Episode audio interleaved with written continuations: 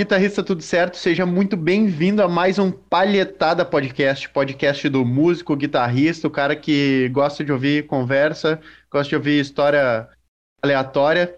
E bora para mais uma aí. Lembrando que Palhetada Podcast só acontece graças ao teu like, o teu compartilhamento e ao mestre do feeling, Pablo Klein, nosso grande mestre aí, que também é apoiado e patrocinado por MF Custom Pros. Ó, oh, estamos quase passando de fase. Ainda não foi. É isso? não, MF, puta, é. MF Mode Custom Pedals. E, MF Mode Custom Pedals, palheta Schutz, camisetas. La Roca, a camiseta do guitarrista esperto, e uh, Kairos Pedalboards. Vambora. Isso Aí é Kairos ou Kairos? Tu não ainda não descobrimos, ainda, ainda não falei com, com o Eduardo se é Kairos ou Kairos, tem que perguntar para ele. Enquanto isso, a gente, a gente vai falando dos dois. E aí, Léo, uhum. belezinha, como é que tá? E aí, guitarrista e aí, gurizada, vamos lá começar mais esse palhetada podcast. Depois dessa linda introdução, que não fez muitos sentidos ali na passagem de fase do Rafael, mas tá tudo bem. Vamos continuar então é, essa troca de ideia, como sempre. E aí, Pablo, como é que vamos? Gurizada, tudo certo? Como é que vocês estão? Espero que esteja todo mundo muito bem. Só dando uma dica aqui pra galera da MF Mode, vamos pensar assim, ó, MF, MF Mode. É Marcos Fail, depois Beleza. mode modificação, depois modificações, depois pedais, pedais customizados, MF Mode Custom Pedals. Botar essa ordem, a gente não esquece mais. Ah, então hoje com barbada. Agora, agora ficou barbada. É nome, é nome, modificação e os pedais, não tem errado. E pessoal, hoje a gente está com uma participação especial aqui do Marcos Klein, grande brother, guitarrista do Traje Rigor aí. E vai ser um bate-papo muito bacana, vai ter muita, muita história legal, muita, muito conteúdo bacana que a gente pode aprender com ele e com certeza vai ser muito divertido aqui. E aí, Marcos, como é que tá? Tudo certo, velho? Beleza. Costumo dizer que estou 100% mais ou menos, né? Nem muito bem, nem muito mal. Mas tá tudo legal aí. Agradeço o convite, né, o interesse. E legal, assim, é o primeiro podcast sobre guitarra que eu estou participando aí. Então, é, é, não tive muito tempo para participar de muitos, assim, mas esse me interessou. Estou aqui presente esperando ser, ser sabatinada aí pelos meus amigos. é, show de bola. Muito massa. E, cara, vamos, vamos direto ao que interessa aqui. Para a galera que, que talvez não conheça muito bem a tua história, eu queria que tu contasse quem é o Max Klein, como é que ele começou com essa história de guitarra e toda a tua trajetória aí até hoje aí, sem se preocupar com, com em pular etapas. Pode contar a tua história para a gente aí, que a gente está aí para saber como é que foi. Então, senta que vem história. É. Não, assim, história. Meu, é, é. Não, minha história com a música começa de uma maneira inusitada. Eu, com sete anos de idade, ganhei uma fita da trilha sonora de Star Wars, né, composta pelo John Williams. E minha família já começou a achar estranho que eu ficava ouvindo a trilha o dia inteiro, numa fita cassete. E eu achava estranho, não, moleque. Naquela época não existia galinha pintadinha, mas eu Sim. não ouvia a galinha pintadinha da época, sei lá, que, que deveria ter. Então eu ficava ouvindo aquilo, né? E aí eu comecei sempre a me interessar por música, assim, para pular para etapas assim mais relevantes. Aí, uhum. quando eu tinha uns, uns 10 anos, assim, eu comecei a ver baterista tocando e eu comecei a brincar na perna, sabe? Sofá, a ficar tendo uma coordenação. E eu vi que eu tinha uma predisposição, né? Até minha família falou, pô, moleque tá rico, tem ritmo com 10 anos de idade. E aí eu comecei a brincar de bateria e via que eu né, tinha uma coordenação, né, uma independência de movimentos assim dos membros, né? E bom, aí a gente se mudou, tá, fui mudar para um prédio que veio a ser, né? Eu era vizinho do pessoal do Viper, é, então foi já foi uma coincidência, a coisa foi se moldando meio que aí, por uma questão geográfica. Então eu fui morar num prédio e eu, era, e eu já era muito fã do Kiss, isso em 1982. Eu lembro que foi na época da Copa do Mundo lá que a gente perdeu para a Itália. E aí eu, era, eu ouvia Kiss, muito Kiss. E eu ficava com aquela coisa de air, de air drum, né? Hoje chama, né? Então era um, é um ótimo baterista de air drum. E aí eu vejo um maluco no prédio, assim, na, na janela, passando com uma guitarra de madeira feita por marceneiro, com o modelo do Vini Vincent. Na época uhum. ele usava aquela Flying V do Henry Rhodes, né? Sim. Eu falei, que que é isso, né, velho? É tipo, mano, Aí eu precisei saber quem era, né? Era um cabeludo e tal. E ele, esse cara é o Cássio Aldi, que foi o cara que gravou o primeiro álbum tocando bateria no Viper. o Soldiers of Sunrise. Olha que loucura, já começou aí. Também fã do Kiss, né? E aí, acabou, né? Ficamos amigos. Aí você andando pelo bairro, a gente vê mais uns cabeludos. Quem era? Felipe Machado, Pete Passarel, né? Uhum. André Matos. A gente era tudo vizinho. Então, assim, a gente de cara já criou né, uma comunidade, porque naquela época, nos anos 80, muita gente que vai assistir e vai ouvir esse podcast não sabe, nos anos 80 existiam três tribos em relação à música no Brasil, que eram os punks, que é os moicanos mesmo, né? Tipo, os, hoje os pagodeiros usam moicano, naquela época eram os punk mesmo.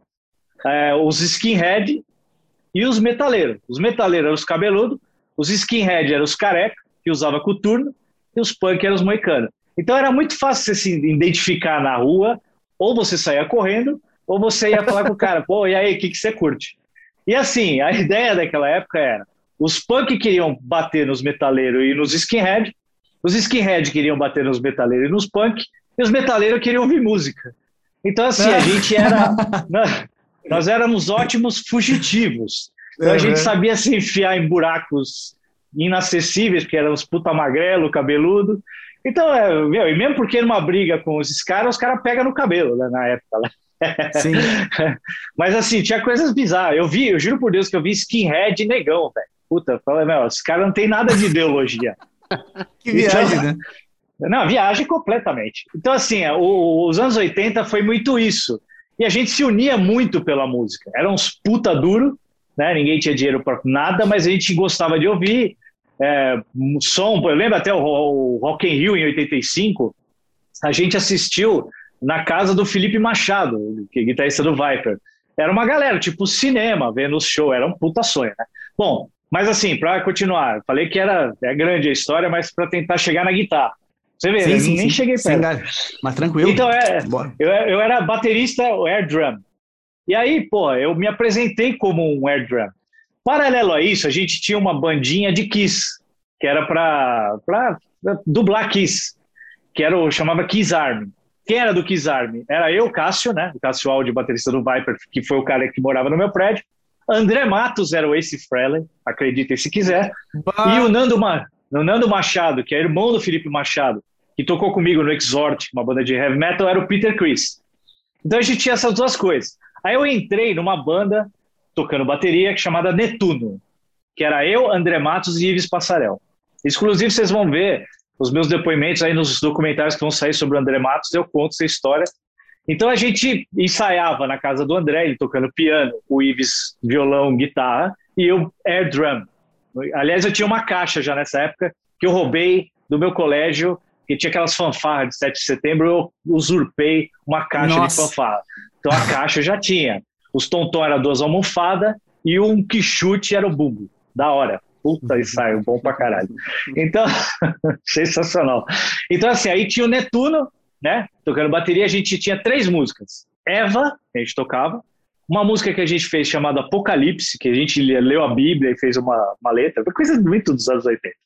E também tocava Hunt to the Hills, tudo a ver o repertório, né? Super, Nossa. super legal, né? Tudo a ver. Aí, paralelo a isso, tinha o Kiss Army, que a gente se pintava de Kiss e fazia festinha dos, dos amigos tal, não sei o quê. E a base da nossa pintura branca, né, da, da cara, era hipoglós, velho. Então, além de passar ver, vergonha com aquilo, né? Depois isso é bizarro, a gente ainda fedia. Né? Então é da hora. Porque quatro malucos com cheio de hipoglós na cara é foda. E aí tem até um episódio engraçado que a gente foi, foi convidado para ir num programa do Vandeco Pipoca. O Vandeco Pipoca, inclusive, vai daqui a um mês, vai no, vai no programa de noite. A gente vai tentar achar essa fita. Porque tá o André Matos, é um negócio muito histórico, né? Bom, Imagino. aí para avançar no tempo, né? Aí eu, eu, entrei aí com o Netuno, o pessoal do Viper estava se montando, já era o núcleo do Viper, e falaram: você não quer ser o baterista do Viper? Eu falei: não tenho bateria. Não, a gente vai vendo aí, vai inspirando. Então eu fui tecnicamente também o primeiro baterista do Viper. Bom, o que aconteceu? Eu não tinha dinheiro para comprar bateria, nunca ia ter. Minha família queria já me matar. Se eu tivesse uma bateria dentro de casa, aí ia ser cometido realmente né, o delito, de fato. E, então, assim, eu falei, eu não vou ter dinheiro, não tem dinheiro, tinha dinheiro pra porra nenhuma. Falei, vou desencanar da bateria, deixa quieto. E aí falei, ó, não vai rolar. Aí beleza, eu fiquei num hiato em 84, e aí em 85 eu dei uma festa de aniversário na minha casa, que eu fiquei doente, aquelas histórias que a gente nunca esquece. Fiquei doente no dia do meu aniversário. E eu tinha chamado todos os, os cabeludos do, do, do, do bairro. Aí foi toda a galera do Viper, tal, não sei o quê. E aí, como eu não tinha o Netuno e o Viper estava sem vocalista, foi o, o dia que o André Matos entrou no Viper. Dia 3 de 1 de 1985. E ele até falou comigo, oh, você não tá no Netuno, não tá no lugar nenhum. O pessoal do Viper me chamou, falei, meu, vai fundo, velho. Que da hora, né? Então, assim, são histórias curiosas que o Viper, Nossa. ele comemora uma data de aniversário que acho que é em, é, em 3 de abril de 86, que foi o primeiro show, mas eles nasceram mesmo na minha casa. Aí, isso em janeiro. Em março, já, lá, Pablo e galera, eu lembro a data que eu peguei a guitarra na mão, dia 10 de março de 1985. Felipe Machado chegou para mim e falou: por que você não toca guitarra, velho?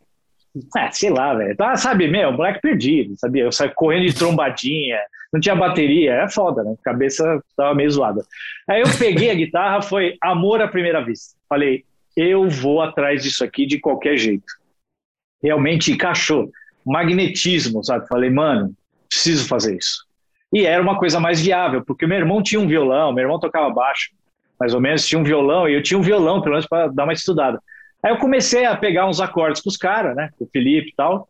E aí começou a minha história com a guitarra. Corte para vocês. Até aí cheguei na guitarra. E ó, tem mais história no meio, mas aí vocês vão ler meu livro aí se um dia sair. É, tem, tem pretensão de sair o um livro, então. Já, já dá pra saber. Tem um cara, tem, tem, tem gente interessada em escrever o livro, que é muita história, muita história. Pode crer. Puxa, cara. Massa. Tu vê, eu não sabia que tu tinha essa ligação com a galera do Viper e com o André Matos, cara. Que massa isso, velho. É, Porra, que massa mesmo. A primeira, a primeira banda do André Matos foi comigo. A primeira aparição dele na TV foi comigo. E ele entrou no Viper no dia do meu aniversário, no meu aniversário. Então, é, a gente era muito amigo de infância, assim. Tá, da hora. E aí, então, aí a história mais legal depois que eu falei, também não tenho dinheiro para comprar guitarra. Ou, ah, nossa, agora eu tenho a guitarra Brum, brotou. Minha família começou a bater palma, falou, ah, vamos comprar a guitarra para ele. Eu, cacete. Falei, vou me virar. Aí tinha uma pizzaria no bairro, fui entregar pizza, velho. Aí a minha ideia foi tão boa que quem veio atrás? André Matos, Pete Passarel e Ives Passarel. Agora você imagina nós quatro entregando pizza, e era a pé, não tinha bicicleta, mochila, não tinha porra nenhuma. Era na mão, a pé e vai, mano. Foda-se, né? Então, assim, aí a gente começou a entregar pizza. Umas histórias sensacionais, né? bizarras. De tipo, o Pete entregar pizza num prédio que o zelador era o João Gordo. Mano, bah, história, mano nossa noção dos bagulhos. É muito surreal, muito surreal. Então, assim, aí os caras foram desistindo, né? Porque era todo final de semana, não era todo dia entregar pizza, porque a gente estudava, né? Então, é, era de final de semana. Só que, meu, você imagina, você é moleque de 15 anos, né? Nessa, naquela época não tinha nada que tem hoje, mas você queria dar um rolê no shopping, fazer uma coisa. Das seis à meia-noite eu estava na pizzaria todo final de semana durante quase um ano. Eu fiquei, fui o único que ficou, e a galera foi desistindo, mas aí consegui a grana para comprar guitarra. Minha primeira guitarra foi uma Giannini Supersonic, que eu falava que o som dela era demais porque ela era a minha guitarra, né? Mas a gente sabe que né, não era Sim, bem assim. Então, assim. então, assim, foi, foi aí comecei, aí eu sou autodidata, né? Aí comecei a estudar sozinho, pescando coisa aqui, coisa ali, um dando uma dica aqui, outra ali, e fui indo mas aí começou mesmo a, a guitarra. Já com, quando eu comprei a guitarra, com três meses já montei uma banda chamada Darkness. Já tocava em show de talento no Sion, no Rio Branco. Tá nem aí, cara de pau. Tocava porra nenhuma, mas fazia cara de dor, fazendo os de ah, olha que foda, meu cabelo, tinha cabeludo, balançando Sim. pra caramba, vento e tudo bem, dava tudo certo. Até hoje funciona. O que, que não vai funcionar em 85, né? Ah, bicho, funciona. Tem coisa que, tem coisa que não, não funciona mais. Não, não, não. Daquelas, né, funciona, funciona entre aspas, né? Tipo, pro, pro povo mais leigo, vamos dizer assim, né? Claro que hoje em dia Funcionava, o pessoal já. Funcionava fazer... demais até. A careta é universal, funciona em qualquer é, não, lugar. Sim. Com certeza. Sempre, deve, ter, deve, ter, deve, deve ter vídeo aula já de como fazer careta tocando guitarra. Esse tempo o cara botou uma máscara de bebê gigante, uma máscara assim, ó, gigante, é. tocando guitarra e a carinha do bebê era assim, ó. A careta, só a careta, aquela cara de choro assim, ó. Eu vi, eu vi isso, muito bom, muito bom. É, muito bom. Mas, é, mas aí começou, aí começou a trajetória aí, até hoje, quase 37 anos de carreira, sei lá, por aí. E, e, e, cara, e na época que tu começou a tocar, assim, o que que te pegou em termos de influência, assim, das coisas que tu tava, tu manteve no Kiss ali por um bom tempo com a guitarra também, como é que foi a parada? Não, eu sempre gostei de Kiss, né? Inclusive, pô, eu fui no show do Kiss em 83 aqui no Brasil. Não sei como eu entrei no Morumbi, tinha 13 anos, velho. E eu ganhei o ingresso do Emerson Fittipaldi. Falei, como assim, mano? Nossa, Nossa é muito bom. É, é Exatamente, como, como assim? É, é, quase um Ronaldinho Gaúcho da, da, da guitarra aí. É, não, era muito aleatório, bicho. Eu não sabia nada. Aí no final do show em Rock and Roll Night eu fui atrás do palco, né? Porque uhum. tava vazio. E aí começou aquelas puta explosão, meu. Eu deitei no chão e falei, que porra é essa? Mano, sensacional. Bom, mas assim, eu sempre gostei de Kiss, mas assim, quando eu ouvi, aí, aí existem aqueles momentos, né? Que a gente, como guitarrista, a gente tem momentos que mudam a nossa vida. Quando eu vi Mr. Crowley, Randy Rhodes, eu falei, hum. eu me vi muito assim, falei, o estilo dele, sabe? O jeito dele tocar, aquela coisa de nota limpa, um solo super melódico num, num heavy metal, né? E eu gostava muito de heavy metal na época, principalmente tocar heavy metal. Então, assim, o Randy Rhodes foi o cara que me colocou assim na cabeça, falando, meu, eu preciso tocar isso aí. Mas eu não queria só tocar, eu queria entender o que passar na cabeça daquele, daquele cara, né? Então, esse foi o grande fator, o meu, que deu, assim, gatilho, assim, para eu falar, meu, é isso mesmo que eu quero, olha esse cara tocando. Aí eu vi o Blizzard of Oz, o Dire of Madness umas 400 mil vezes, e que sabia tocar até uma época, sabia tocar todos os solos para entender o cara, né? Então ele foi o grande a principal influência número um. Aí vieram as outras, obviamente, né? Mas esse foi o cara que realmente, com Mr. Crowley, foi um momento, aquele momento zero ali, fala, puta, agora fudeu, eu tenho que fazer não isso aí. Tenho, é, pode crer que arrepia, né? É um momento arrepio. E tu é, começou não, a tirar, e tu começou a tirar os sons dele de ouvidão, assim, na, na raça, na, de autodidata mesmo, ou tu já tinha alguém te dando umas dicas a ponto de entender as escalas ali, como é que tu conseguiu hum, chegar perto daquilo?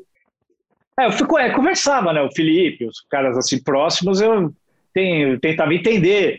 É, tinha muito show na época, né? Em bares de Baby, Teatro Man Baby, em boteco tipo Blackjack, né? Tal, e eu tentava entender os caras. Eu fui pescando coisa, né? Eu não sei uhum. muito, não lembro muito bem, por exemplo, modos gregos, aonde eu achei os modos gregos. Alguém uhum. me mostrou, falei, ah, beleza, eu fui destrinchando.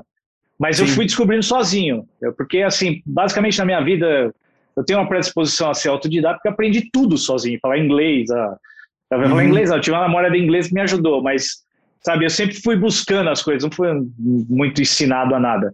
Então, é, na época, eu fui, é, eu fui pescando as coisas e pegando dicas de uma pessoa ou outra. Eu tive um professor durante dois meses, que foi o único, eu não consegui pagar ele mais, chamava Otton.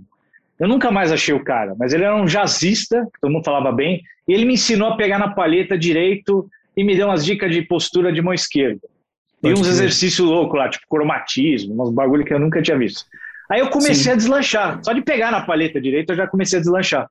E aí não tive mais como pagar o cara. E aí eu tive uma evolução muito grande.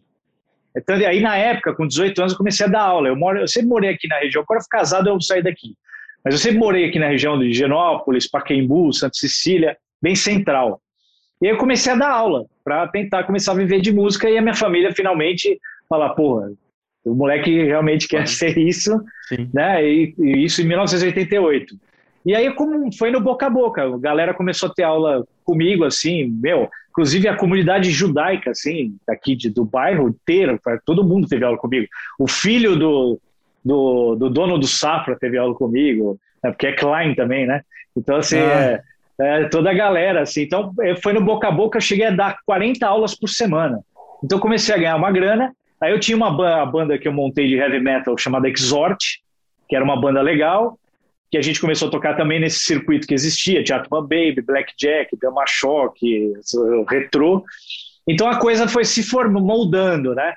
É aquela coisa da música que a gente fala muito, você precisa sentir músico, né? Não adianta o cara né, ficar imaginando que vai tocar no Rock in Rio se ele não for tocar no boteco, se fuder e, e, também não ter o equipólio, o equipamento do Metallica, se ele não souber tirar som de um pedalzinho uhum. da, da Mônica, né? Que é, é o processo. Que tem né? a Mônica, você pisa, pisa no, na Mônica e sai o drive. sim, então, sim. você tem que né, comer ali, né, para você saber se moldar como músico, né? Então as coisas começaram a rolar e eu fui me motivando, né? Porque girava uma grana na aula, ia me perder o dinheiro nos bares, né? nos shows, mas depois começou a pintar um cachezinho aqui, um cachezinho ali, aí é, eu já estava ali no meio, já não, né? falei, pô, agora eu consegui me firmar, né? Melhorando um pouquinho o equipamento. Então foi meio isso, aos pouquinhos as coisas foram entrando nos eixos. Tá, né? O, a parte quando começa a entrar um dinheiro, o cara começa a ser reconhecido, dá uma motivada, né? Faz o cara querer focar ainda mais, né?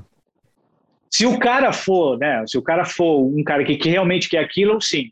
Se o cara tá por outros subterfúgios, assim, né? De falar assim, é, o cara se, sei lá, pegou uma menininha no show e pagou lá o negócio, aí ele fica apaixonado e já esquece a guitarra. Ele quer vender hum. a guitarra para comprar um, uma flor para mim. Então, assim, você tem que ser. Tem tudo, bicho. Então, você tem que ser muito focado, né? Eu sempre falei para os. Eu não dou mais aula faz muito tempo, né? Mas eu falar para os meus alunos, assim, que. que os, os, você via os mais dedicados, assim, que eu falava assim, ó, cara, você tem que persistir nos piores momentos, que eles vão ser os muitos, assim, a maioria. Aqueles momentos que você fala, puta, eu não aguento mais essa porra. É, né, é aí que você tem que, né? Ou, por exemplo, cara que trampa, né? Até o Pablo aí que dá muita aula, fala, pô, aquele cara que trampa o dia inteiro, aí chega em casa e fala, pô, pegar guitarra, fala assim, meu, você tem que estudar guitarra nos dias que você não poderia, que vão hum. ser a maioria também.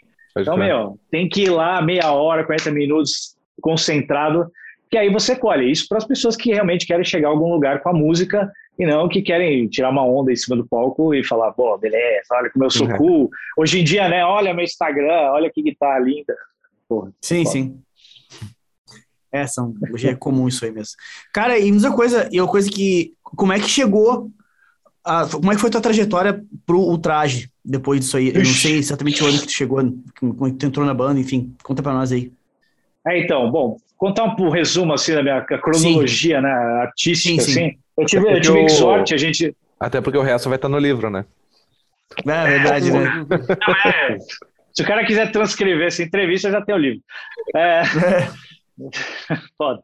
Então, assim, eu, eu tive Exort, é, que eu comecei em 86, 87, a gente era banda de metal, inclusive aí, quem quiser conhecer Exort, procure no Spotify, EXHORT, a gente tem dois, dois discos, chama Atitude, que a gente lançou em 89, era um álbum mesmo, e o disco Pray, de orar. Vocês podem achar no Spotify, que é um disco que a gente gravou em 93, que é muito vanguarda, muito louco o disco, inclusive se vocês quiserem ouvir, vocês vão falar, pô, gravado em 93, que da hora. Bom, então aí é, eu tive o Exort, paralelo ao Exort, eu tive uma banda chamada Atila, que era com o Davi Cardoso Júnior, que é o filho do, do cineasta Davi Cardoso, que é cantor desde moleque, que era uma banda pop. Então, assim, paralelo a isso, eu gostava de, eu gostava de tocar de tudo. Então, eu tive o Exort e tive o Atila. O Atila também gravou um disco em 89. Bom, aí depois o Exort, é, eu fui quase morir na Inglaterra, porque tive uma namorada inglesa. Aí quando eu voltei para o Brasil, eu montei uma banda chamada Vega, o Mingau. Foi que eu tive uma banda com o Mingau do Traje, e era com a vocalista Cláudia Gomes, que hoje trabalha na Globo, tal, cantou no Faustão, baita artista. A gente tem dois discos gravados também, vocês acham aí do Spotify, Apple Music. É, depois disso eu fui tocar com o Léo Jaime, eu toquei com o Léo Jaime de 2003 a 2008. Fiz uma turnê no Brasil inteiro, né? Bastante coisa fiz com ele. Em 2005, eu conheci o Roger, que eu fui chamado para um projeto que ele fez que chama Fabulosa Orquestra de Rock and Roll, que é um lado tocando lado B dos anos 50, anos 60, uma big band. Então, aí foi conhecer o Roger, foi o primeiro passo para entrar no traje. É, 2006 a gente gravou com o Léo Jaime. O Léo Jaime, a banda do Léo Jaime era eu, Mário Fábio, batera do Titãs, o Mingau no baixo e eu na guitarra. E o Léo montou um projeto que chama Anos 80, que saiu até um DVD, Anos 80 Multishow ao vivo, que é a gente tocando com vários artistas dos anos 80. Leone, o Nazi, Rich, Kid Vinil, toda essa galera. e virou uma turnê também. Então eu fazia show com o Léo Jaime, com a fabulosa orquestra de rock and roll, esse projeto do Roger aqui em São Paulo, e também fazia com esse anos 80 pelo Brasil. Aí, quando o Léo Jaime voltou para o Rio, é, é foda, é muita história. É, quando ele voltou para o Rio de Janeiro, eu parei de tocar com ele, eu fiquei um ano sem banda, mas aí em 2009 eu entrei no traje. Então, assim, em 2008 eu fiz um show em Uberlândia, substituindo o Sérgio Serra, que ele não pôde ir. Foi meu primeiro contato direto com o traje. Aí, quando o Sérgio Serra deixou a banda, é, em abril de 2009, o Roger me chamou para fazer parte do traje como músico convidado a princípio, e mas em alguns meses depois eu já fui efetivado. Então, estou no traje desde 2009. Show. Tu tava no episódio aquele do, da, da pauleira que deu no show do Peter Gabriel ou não? Tava, tava sim. Foi em 2011 esse episódio aí. Tava lá naquela. Aquela eu não tô sabendo isso aí. Pode contar a história que ah. eu não tô sabendo. É que assim, é, é, confusão, né? O pessoal adora. Vai ter aquele corte do podcast. Confusão. Ah, claro. Pode saber é, pauleira, pauleira no show do Peter Gabriel. Essa história é muito simples contar, assim. É, teve o festival SWU, né? Que era frequente aqui em São Paulo. E tinha dois palcos, né? E a gente tocou no, num, num SW que veio Duran Duran, veio Lynyrd Skinner e veio o Peter Gabriel. E o Peter Gabriel estava com aquela turnê com orquestra. Então, assim, quando a gente chegou no SW, a gente sabia que era divisão de palco para trocar o palco uma banda para outra é rapidinho. Só que a única banda que ficou no palco do Peter Gabriel foi a gente, porque o palco do Peter Gabriel era o palco do Peter Gabriel, não cabia mais nada. Tanto que fizeram um puxadinho pra gente. Porque não cabia, era só orquestra, uma orquestra gigante.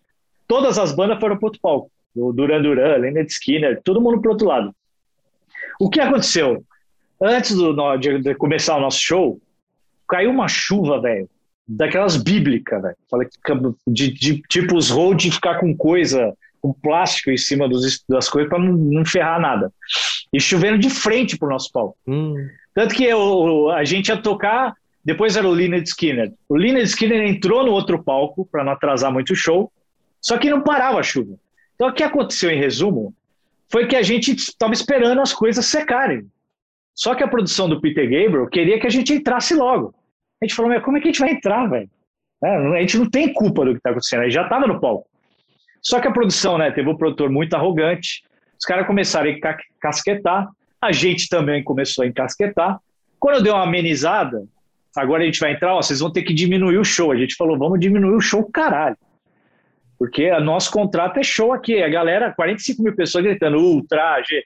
A gente vai diminuir o show, velho sendo que o negócio não, não, é culpa nossa, e a gente também. Aqui no Brasil, a gente é famoso. É casa Bom, nossa, aí, né? Com certeza. Aí o que aconteceu? No meio do show, primeira treta, que deu um problema no baixo do Mingau, e o, e o nosso Road, que é irmão do Roger, inclusive, o Road, produtor do Trovão, ele, ele, não, ele não tinha por onde passar para ir ajudar o Mingau, ele estava do meu lado. Ele tinha que passar pelo meio do palco do Peter Gabriel, porque não tinha para onde. E o Road, um cara grandão até, encasquetou com ele Aí o Trovão falou não sei o que, o Trovão deu um soco na cara dele. que até tem foto aí que parece a capa de um disco do Pantera, né? Aí já começou a azedar o rolê, né? Aí já começou a ficar esquisito o negócio. Mas a gente foi levando, né? Porque o público estava com a gente, vendo que, porra, não tinha nada a ver com a história. Bom, em resumo, assim, Mary Lou, os caras começaram a entrar e desligar as nossas coisas. Meu pai. É, é, a produção do Peter Gabriel. Bom, para dizer assim, ó, é que é foda que são flashes, né? Porque é tanta confusão rolando, Sim, é tanta adrenalina, você tá tocando para 45 mil pessoas rolando um bagulho desse. Só que a gente tá tão certo que a gente falou, beleza. Só que assim, foi por um tris que não saiu um quebra-pau mesmo, atrás. Todo mundo, mano, deixa quieto, não, peraí, mas esses caras são folgados pra caralho e tal. E aí a gente viu que todo mundo já tava com a gente, né? A imprensa, o que saiu na mídia, né? Tanto que o Multishow, por a gente ser do SBT já na época, os caras nunca vão passar um show do traje, né? e começou a transmitir o show. é assim, nas redes sociais, né, que era basicamente o Twitter, na época, todo mundo falou, puta absurdo, os caras são folgados pra caralho. E foram folgados pra caralho, tanto que o Peter Gabriel depois ligou pro Roger para pedir desculpa. O produtor do, do, do show provavelmente foi, foi despedido, porque foi essa treta, a gente não tinha culpa do atraso. E o atraso não ia matar ninguém, porque brasileiro, cara, você, você o Guns N' Roses atrasa quatro horas pra fazer um show, E os caras vão esperar meia hora por causa da chuva, né? Lógico. Sim, sim. Mas é aquela coisa, né? Os caras. Tem muito gringo que vem pro Brasil e acha que virou, sei lá, embaixada deles ao palco, né? Então você uhum. não pode fazer nada, tem que pedir visto para entrar lá. Então foi, foi essa treta, mas tipo, todo mundo entendeu que, pô, a gente não teve culpa, né? E o show foi da hora porque a gente tocou com madeira muito puto. A gente tocou muito puto. Foi aí, só, aí sai, aí o som sai bom, né? Quando o cara tá puto, o bagulho fica massa, né? É puro feeling. Pode né? procurar. Né? procura, procurem no YouTube imagens desse show, assim. Não tem muita imagem oficial, porque o Multishow não passou. Vocês vão ver a nossa pegada, tá muito legal. não, eu fico pensando assim também, uh, tipo, porque na hora de, dá aquele disparo de adrenalina, bate um nervosismo no cara, né? Mas em compensação, depois que passa o nervosismo, rola um prazer massa de lembrar da parada, né?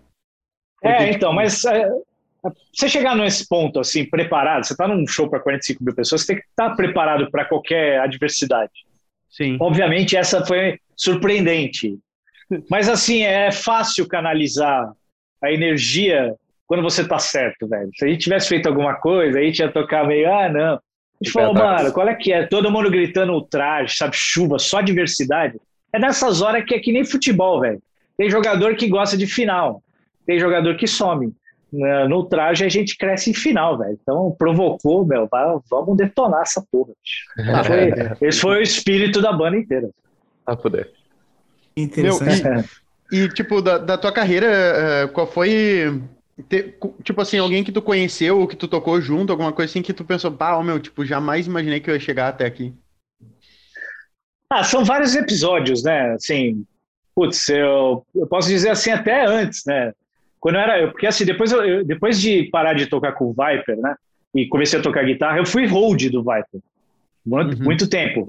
Pô, eu fui hold quando eles abriram Metallica. E, pô, na, na turnê do Black Album. E os caras deixaram a gente ver o segundo show do palco, né? Você viu. Tem até um episódio engraçado que eu tava, a gente estava mudando o palco rapidinho no, no, show do Metallica, do Viper pro Metallica, e, a, e era no Palmeiras. E a, e a escada era bem íngreme, né? E eu correndo para tirar as coisas, tava com uma flanela na mão, e de repente eu vejo um sapato, assim, eu olho, é o Kirk Hammett. Aí eu dei uma ah. lustrada no sapato aqui, now you're ready. Aí ele deu uma risada. Então esse é, um momento, é, uma, é muito louco, né? Eu também, pô, quando, quando o Viper abriu o Black Sabbath, eu troquei uma ideia com o Tonayomi, já, né, que foi bacana. É, assim, tocando, meu, momentos assim incríveis. Vários shows com, com o Léo Jaime foram incríveis, assim, para tocando em Manaus para, sei lá, 10, 20 mil pessoas, muito louco, todo mundo cantando as músicas. É, especificamente com o traje, meu, eu, o meu terceiro quarto show foi em Brasília, é, foi o traje, Biquíni Cavadão e Lu Santos. Imagina quantas mil, mil pessoas Nossa. tinha, né? 45 mil pessoas. E assim, o meu quarto show com o traje, assim, então, muito chocante. Esse show da SW foi, foi muito marcante. A gente tocar no Réveillon da Paulista para um milhão de pessoas também foi louco. Apesar Nossa. que você vê um milhão de pessoas, é um, um ânsia, assim. É, um, é, Acho que é pior tocar num. É, é, é mais fácil, é pior tocar num boteco para 100. Você olha a cara dos caras, sei lá.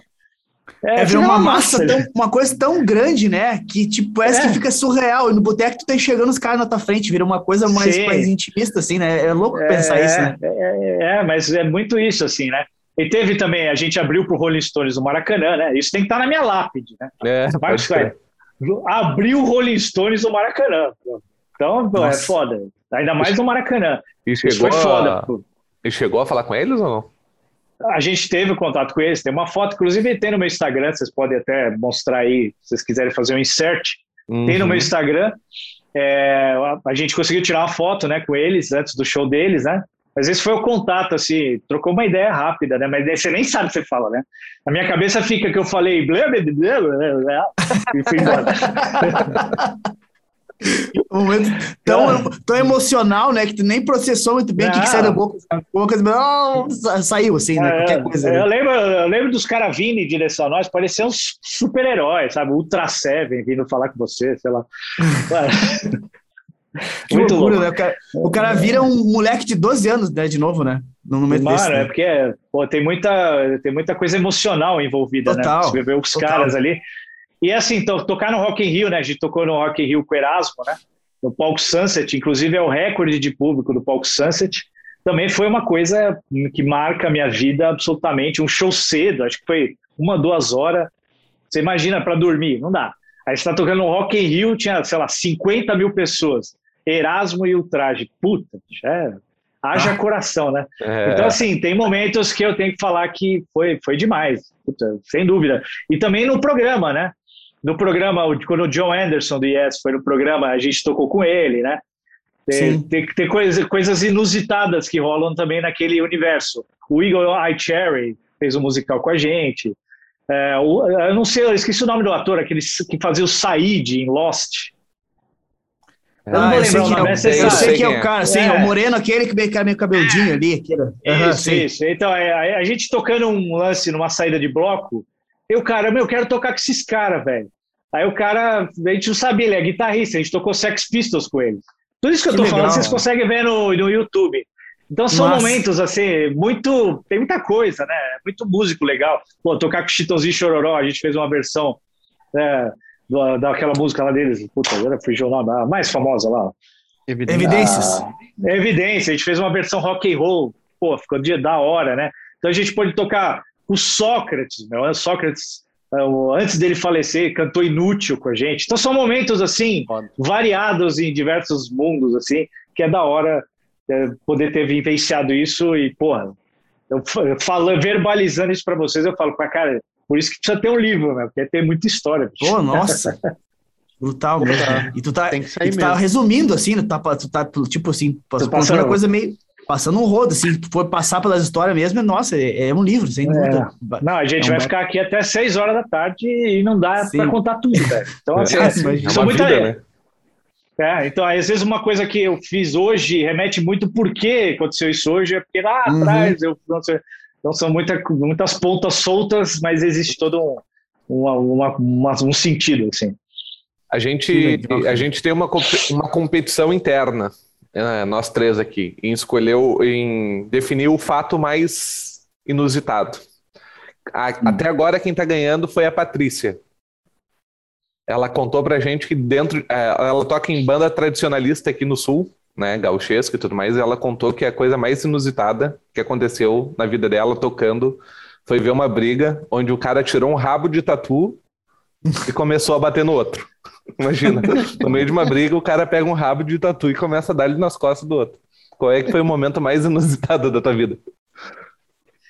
Ah, eu posso contar alguns parecidos com esse aí, de briga, essas Tenta... coisas, mas eu vou pro outro lado. Tenta Nossa, ganhar do rabo variar, de tatu. Tenta ganhar do rabo de tatu. Não, Puxa, é bom, teve um show, um show do, do Viper e Exhort em Campinas, tinha 3 mil pessoas, a gente tinha o Exhort abrindo o show do Viper. E, pô, tô querendo pra 3 mil pessoas, né? Você fala, agora eu sou guitarreiro, foda-se. e tava um, eu lembro que tava um calor desgraçado. Aí no final do show, meu, eu resolvi pegar a guitarra e levantar ela assim, né? E com uma mão, assim. Só que eu não fui. Entrei muita questão física de centro gravitacional, né? Aquela coisa toda. ah, aí a, a, guitarra começou meio que cair, né? Ir para frente. Eu tava todo suado, já exausto. E, meu, a guitarra desceu com tudo. Eu puxei e tinha caixa de retorno. Ela quebrou no meio, velho o braço. Meu mas, pai do céu. Mas, mas, arregaçou o braço, arregaçou. Aí os caras da banda, tava, e os caras sabendo que eu mal cuidado com os meus instrumentos, os caras olharam para mim e falaram: que que é isso, velho? e eu falando assim para eles: vai. E eu comecei a bater e tudo, e eles ficam acompanhando. bem, bem, bem, e eu pulando, é arregaçando Caraca, a guitarra. Aproveitou. E, não, aproveitei uma. Já tava fudido. Mano, o, o, o público assim, mano, caralho! e eu quase chorando, né? Meu, arregacei a guitarra, velho. Aí eu fui pro camarim, os road pegando os caras, parecia uma, uma paçoca o braço da guitarra. Imagina. Eu, eu saí do palco, velho. Os caras, que porra foi essa? Foi um acidente, bicho. Você acha que eu vou quebrar a guitarra?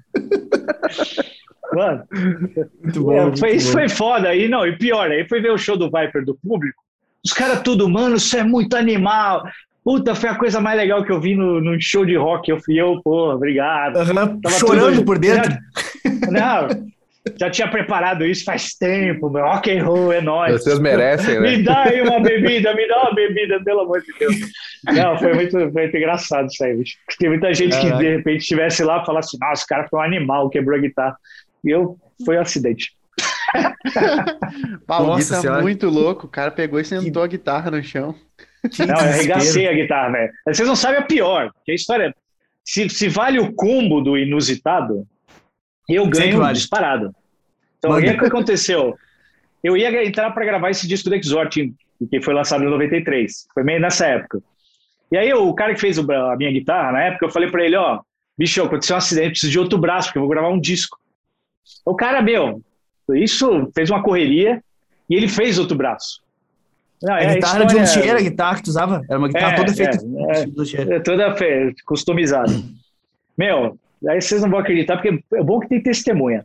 E aí a gente foi ensaiar para esse disco, a gente foi ensaiar num sítio. Naquelas épocas né, não, tinha, não existia boleto, né? Porque até hoje eu não sei como é que a gente foi gravar essa merda num sítio e o mundo não acabou aqui em São Paulo. E aí a gente foi, alugou uma Kombi, a gente, meu, levou frango, pedaleira, macarrão, videocassete para ver filme. Puta zona. E quem deu a carona pra gente foi o Felipe Machado. E assim, no carro tinha tudo isso aí, né? A gente foi pro ponto de conta onde ia estar a Kombi. Aí alguém, o Nando Machado tava com a minha guitarra na frente do carro e ele botou do lado assim do carro e a gente descarregando o carro, né? Todos os bagulhos, macarrão, cabo, né? Tudo aquilo. E aí, mano, a gente entrou na casa desse meu amigo para esperar a Kombi chegar e carregar a Kombi. Aí toca a campainha, depois de uns 5, 10 minutos, é o Felipe Machado, com a minha guitarra, com o braço novo. Ele falou, mano, sua guitarra tava na rua. Eu falei, como assim, velho? E aí tinha uma marca de pneu no case. O que aconteceu? Alguém botou a guitarra do lado, ele saiu com o carro, viu que alguma coisa cai, saiu, viu atrás, aí um cara avisou ele, que passou por cima da guitarra o carro. Quando eu abri a guitarra, o braço estava que nem uma paçoca de novo. Meu Falei, Deus, não é possível um negócio desse, cara. Eu tô falando sério, tem testemunha. Aí eu, eu imaginei eu ligando pro cara, pro luthier. Velho, de novo. Um carro, um carro passou em cima do braço da guitarra. Coisa mais absurda possível. Então, esse, é, esse ninguém vai ganhar de mim, velho. Vocês têm a competição. Se for o combo, eu ganho de goleada. Mas foi, velho, Cara, bizarro. o louco deve ter viajou, pensado. É. Ele deve ter pensado, ah, o que, que esse cara tá fazendo com essa guitarra? Não pode ser. Não, é o cara. O cara é que, o cara que, quem ia fazer minha guitarra é o Padre Quevedo, né? Exorcizada já. Caralho, meu. Foda. Tá louco, passar por cima muito... do braço da guitarra. Puta que Tinha pariu. marca de pneu, cara. Eu não acreditei, bicho. Puta. Quando eu abri foi foda. Eu comecei a rir, né? Falei, é, que se foda. Aí eu usei, o, o outro guitarrista tinha duas guitarras, eu usei a guitarra dele pra ensaiar e tudo bem. Pelo menos isso, né? Meu Deus do céu. Cada coisa. Por essa vocês não esperavam. Não, não é, tá, tá, no top 3, tá no top 3. É. Porra. Puta que, loucura, que pariu. Mas fica tranquilo, depois a gente vai fazer uma auditoria, vai analisar vários vídeos e a gente é. vai decidir se o teu vai entrar Vamos ou não. É, é. Não, não, eu acho que eu já merecia, pelo, pelo perrengue que eu passei, já. Porque, ah, assisti um cara batendo no outro. Tá aí. O rabo e não sei o quê. Agora, olha o que aconteceu com o meu braço. Em um mês, né? Dois braços de guitarra. Tá se, o rank, se, se, o rank for por cara que se fudeu, tomou no cu, é, então, claro, ele tá, tá em primeiro lugar, sem dúvida, né? Porque não, imagina não, só duas, duas vezes, duas vezes assim, ele chute chorar, né? Até louco. Eu vou, olha, que... essa ninguém bate, não vai bater em 10 anos de podcast, ninguém bate. Imagina se no tempo, se no tempo de hoje, né, cara, que o cara compra essas guitarras que nem Sir da vida, uma guitarra de 20 mil reais. Imagina o cara ver o cara passar com um carro em cima de um braço uma guitarra de 20 mil reais, tá ligado? Que nem hoje em dia. Não, não e, meu, e, por uma, e uma idiotice, né, velho? Uma idiotice dessa. Sim, você fala, é. pô, alguém. O frango tava dentro lá da casa e a guitarra não, porra, velho. Pois é, né, cara? Puta que pariu, tá ligado? Que, que Passasse em cima do frango fazer uma sopa, pelo menos, dessa porra. Que loucura. Isso aí é desfiado já, né? Porra. Ô, Max, olha só, velho. Como é que começou a parada da, da Pig Guitars, que é a tua, a tua loja aí de instrumentos ah, e equipamentos sim. musicais? Ah, então, é. Por, por eu gostar, né? Tudo começou assim, a gênese foi eu ter feito um vídeo falando sobre a Fractal, uma X8 que eu, que eu adquiri. Eu fiz uhum. um vídeo para um site de um amigo meu, Guitar Experience. É, aliás, uma, até uma dica, vocês falarem com ele, se quiser eu passo o contato do André Sampaio, o cara é muito legal para vocês fazerem o podcast. Ele tem esse site Guitar Experience. Eu fiz um vídeo, review, e a Big Guitar estava nascendo, né? É, e eles entraram em contato comigo, porque eles iam trazer, estavam trazendo Fractal para o Brasil de forma oficial, né?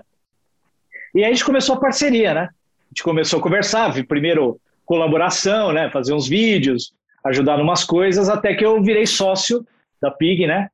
Sou eu e mais dois, o Mancini e o, e o, e o Marcião.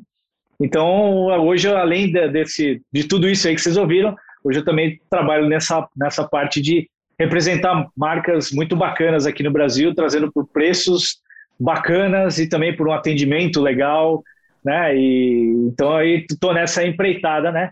E a, a, gente representa marcas muito legais no Brasil, né? Fractal, Red Rush, Fishman, Dimarzio, Hipshot, Gotô. É, em breve uma novidade também bacana. Então a gente trabalha com, eu gosto muito assim, né? Então eu gosto dessa área também de tecnologia, de estar sempre por dentro. Foi sempre uma coisa que eu fui interessado e hoje eu faço parte disso, né? Imagina, essa guitarra aí que caiu, que o braço eu destruí, e outra virou paçoca. Essa guitarra tinha um Dimarzio, né? Agora você imagina uhum. eu, eu hoje ser representante da Dimarzio no Brasil e a gente foi tão bem com a Dimarzio, né? Essa parceria, especificamente falando da Dimarzio, que a gente, na NAM 2020, a gente conheceu o Larry Dimarzio. Trocamos ideia com ele por 40, 45 minutos. Ele queria conhecer a gente, trocando ideia com ele. É muito louco, né? Outra coisa muito louca. Né? Você estava falando total. de artista, tá? Você conhece, eu trocando ideia com o Larry DiMarzio na NAM. Fala, porra, velho, que doido. O cara é uma, uma já, lenda, né? O cara é uma lenda, é uma lenda da guitarra, né? Meu cara, tipo, porra. Completamente, né? Ele e o Seymour Duncan são os mais famosos do mundo em termos de, cap... sim, de, sim. de fabricação de captador, né, cara? É, eles são os, os, todo mundo é referência, né? E a Fishman agora também está com os captadores sensacionais. Inclusive, minha próxima guitarra, que vai ser uma Peruso, eu estou colocando os captadores e também a ponte, o trêmulo, o piezo da Fishman que é demais também, fiz review. Então aí, tô aí, quem quiser conhecer mais a loja é pigguitars.com.br. Nosso canal no YouTube, eu faço review toda semana de todos os de um monte de produto, né? Não só eu, né? Vários artistas aí estão fazendo review. Então tá sendo muito legal trabalhar com isso, porque são marcas que eu gosto, que eu uso, tenho um prazer em usar. Então assim, não é isso nenhum é esforço trabalhar da Pig Guitars, eu amo ser sócio da isso Pig é Guitars e é muito bacana, muito bacana. Inclusive, ajudei a fazer traduções dos captadores, né? que era antes, antigamente era muito pobre, né, nesse sentido, né? Nossa tradução meia boca, né? Falava quase nada. Uhum. Lá tá tudo certinho, tradução bonitinha, os specs, tudo bonitinho. Vamos deixar aí no, na descrição também, para quem quiser acessar o site, YouTube. Daí tá tudo certinho. Meus, meus demais estão aqui, ó. Meu, aqui, ó. Tá o meu Chopper T, Chopper T e o Twain King. Tá, isso aí é hit, né? Isso aí pois é. É, todo de sem na veia, né? Fica bem claro. Cara, guitarra. Todo, todo, mundo ama esses captadores. Eu tô usando numa guitarra o kit Utopia, do, que foi lançado pelo Steve Vai na NAM, que, ó, uhum. Espetáculo, viu? Vou te falar, ó, Pablo, que captador, velho. Depois, se você puder ver aí o review que eu fiz do kit Utopia, para quem gosta de HSH, é espetacular. Massa, show de bola. Sacarei com certeza. Tô precisando de um HSH, HSH no kit aqui de guitarras. Eu tava é, pensando é muito... se ele. Eu, eu ia perguntar se ele era muito ligado em equipamento. O cara tem uma Porra. loja. Sim. Só com Quase coisa. Nada. Só coisas. É. E Alto assim, nível. por exemplo, fractal é uma coisa que para mim é a melhor coisa que existe no mundo atualmente e eu aconselho, eu falo para todo mundo, meu. Quem me pergunta, eu falo na lata, vende tudo e compra fractal, velho. É impressionante. Aí, agora chegamos num ponto legal que é, é, polêmico agora. O pessoal gosta de olhar esses trechinhos de, de corte, tá ligado? Não, Digital cara, versus analógico. cara, não tem para ninguém. Eu, eu sou fractal total. Já usei tudo que é pedal que vocês possam imaginar. Já usei Line 6, já usei Zoom, já usei não sei o quê. É impressionante o que a Fractal tá fazendo. E não, eu não preciso falar isso, né? É só as pessoas irem na página da Fractal e ver os artistas que estão usando o Fractal nesse momento. Metallica, Joe Satriani, Steve Vai, o John Petrucci, uh, é, Megadeth está usando. Sim, então, sim. assim, é um negócio surreal a tecnologia e a facilidade, né? Porque é aquela coisa, o cara pode ser um, um cara saudosista, né? Ou raiz, fala, pô, eu gosto do amp ali, não sei o quê. Beleza, bicho. Mas vai tocar lá no, né, no, em Goiânia aqui, tem um Marshall, que é o mesmo, que todo mundo usa há 20 anos. E você, pô, levar um fractal e tá seu som lindo, maravilhoso, compacto ali, e que realmente é muito bom. A tecnologia que os caras estão assim nessa, nessa onda Impulse Response é surreal.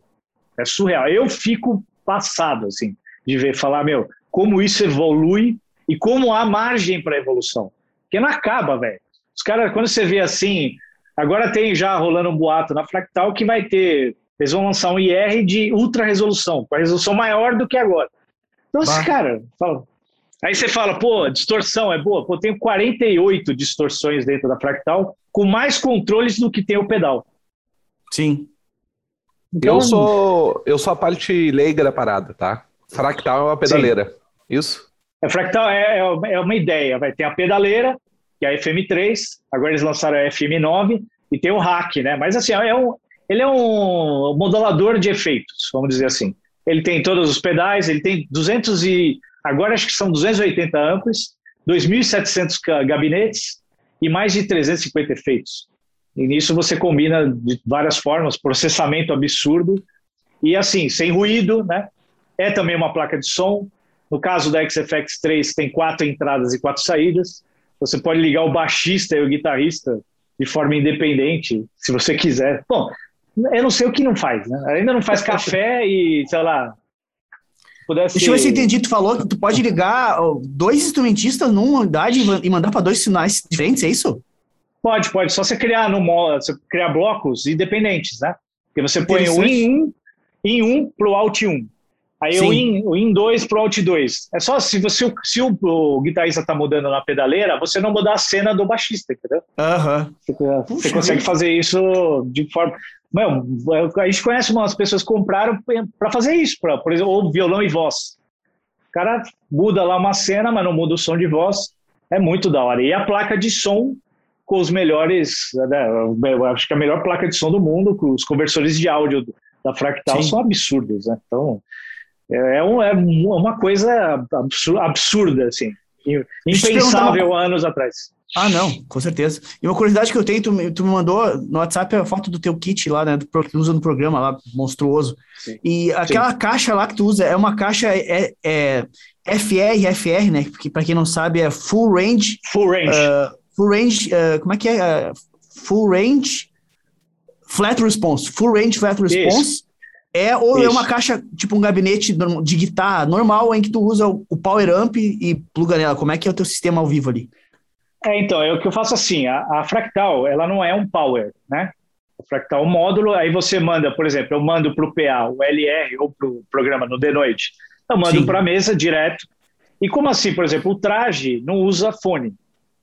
Para uhum. ter som no palco, para tipo a banda ficar confortável, e eu também, eu acho que é legal ter som no palco, eu uso uma potência da Matrix, também é uma empresa que a gente trabalha, é representante aqui no Brasil, uma potência que pesa lá 500 gramas, uma potência uhum. de mil watts que não pesa nada. E os falantes da, da Matrix, que são de neodímio, né, imã de neodímio, que é um imã que não pesa nada, então a caixa pesa 6 quilos. E tem um som do além, né? Então, assim, eu tenho, eu coloco duas caixas estéreo, aí na saída 2 da Fractal, eu ligo na potência, da potência vai para as caixas, aí eu tenho o som no palco e no PA fica independente lá para o cara mexer. Então eu tenho isso aí, não precisa de microfone no palco. E eu uso a controladora da, da XFX que eu uso é a FC12, você pode ver lá no site da Pig Guitars, que ela é alimentada, ela não tem fonte, ela é alimentada por um XLR. É como se fosse um uhum. Phantom Power na pedaleira. Ou seja, é Legal. é clean, né? não tem um monte fio. de fio, não tem no ruído, né? Tem nada aí. E na controladora você escolhe a cor da luz, até do, do LED. Ai, drive eu quero vermelho, eu quero verde. Você escolhe até isso, velho. É foda, é. Mas é aquelas perfumaria que a gente gosta, né? Gente claro, sim, guitarrista gosta de, de, de, luzinha. Detalhe, de luzinha. Né? O detalhe ganha o cara. Não, é. Ah, não, Mas, e Natal não precisa nem de árvore, liga fractal. É, liga fractal e deixa ali.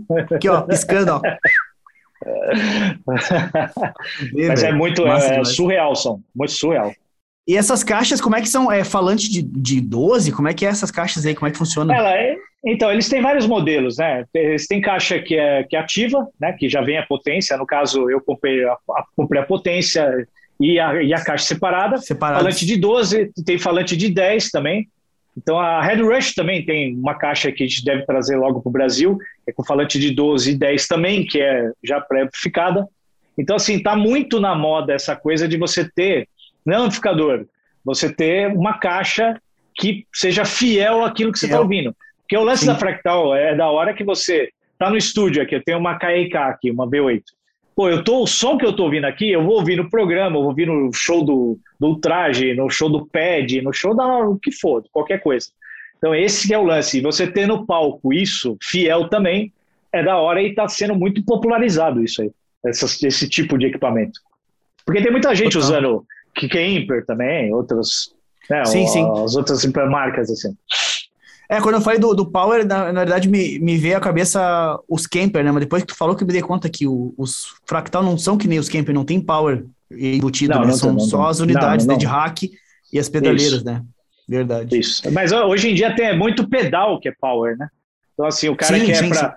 Sendo que o Power, deixando claro que o Power só precisa se você quiser ligar numa caixa. Porque se você tiver Isso. um ampli com send, send return, você liga lá no send e o som vai, você não precisa do power, né? Então seria, é, tem... seria mais assim, uma, uma perfumaria para quem não usa fone.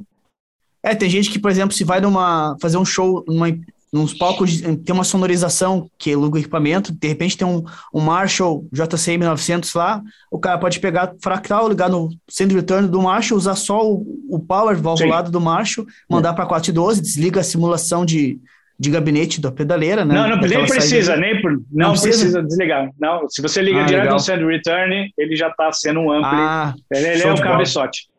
Então é isso é, é da hora. É, mas é muito bacana. se o cara tá, mas assim, lugar que tem PA, quer dizer, um side legal, tipo uma monitoração legal, nem precisa, velho. Porque puto, o som fica maravilhoso. Ah, com certeza falar, né? É, imagina. E, e, deixa eu te perguntar no nosso conceito dos timbres em si, tá? Uma coisa que eu já falei com alguns guitarristas, é um negócio meio polêmico, tá?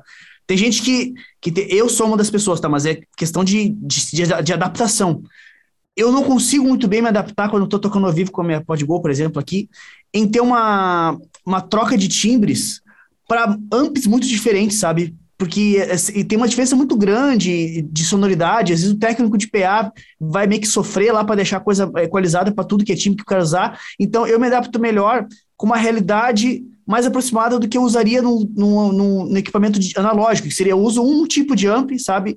E drives sobre ele, sabe? Usa ele de repente com aquele lance do Sim. Edge of Breakup, sabe? O som rachadinho, rachadinho ali, empurro com drives e tenho vários timbres, várias cenas, várias possibilidades de efeito sobre uma sonoridade só, que fica uma coisa, uma coisa mais global ali, sabe?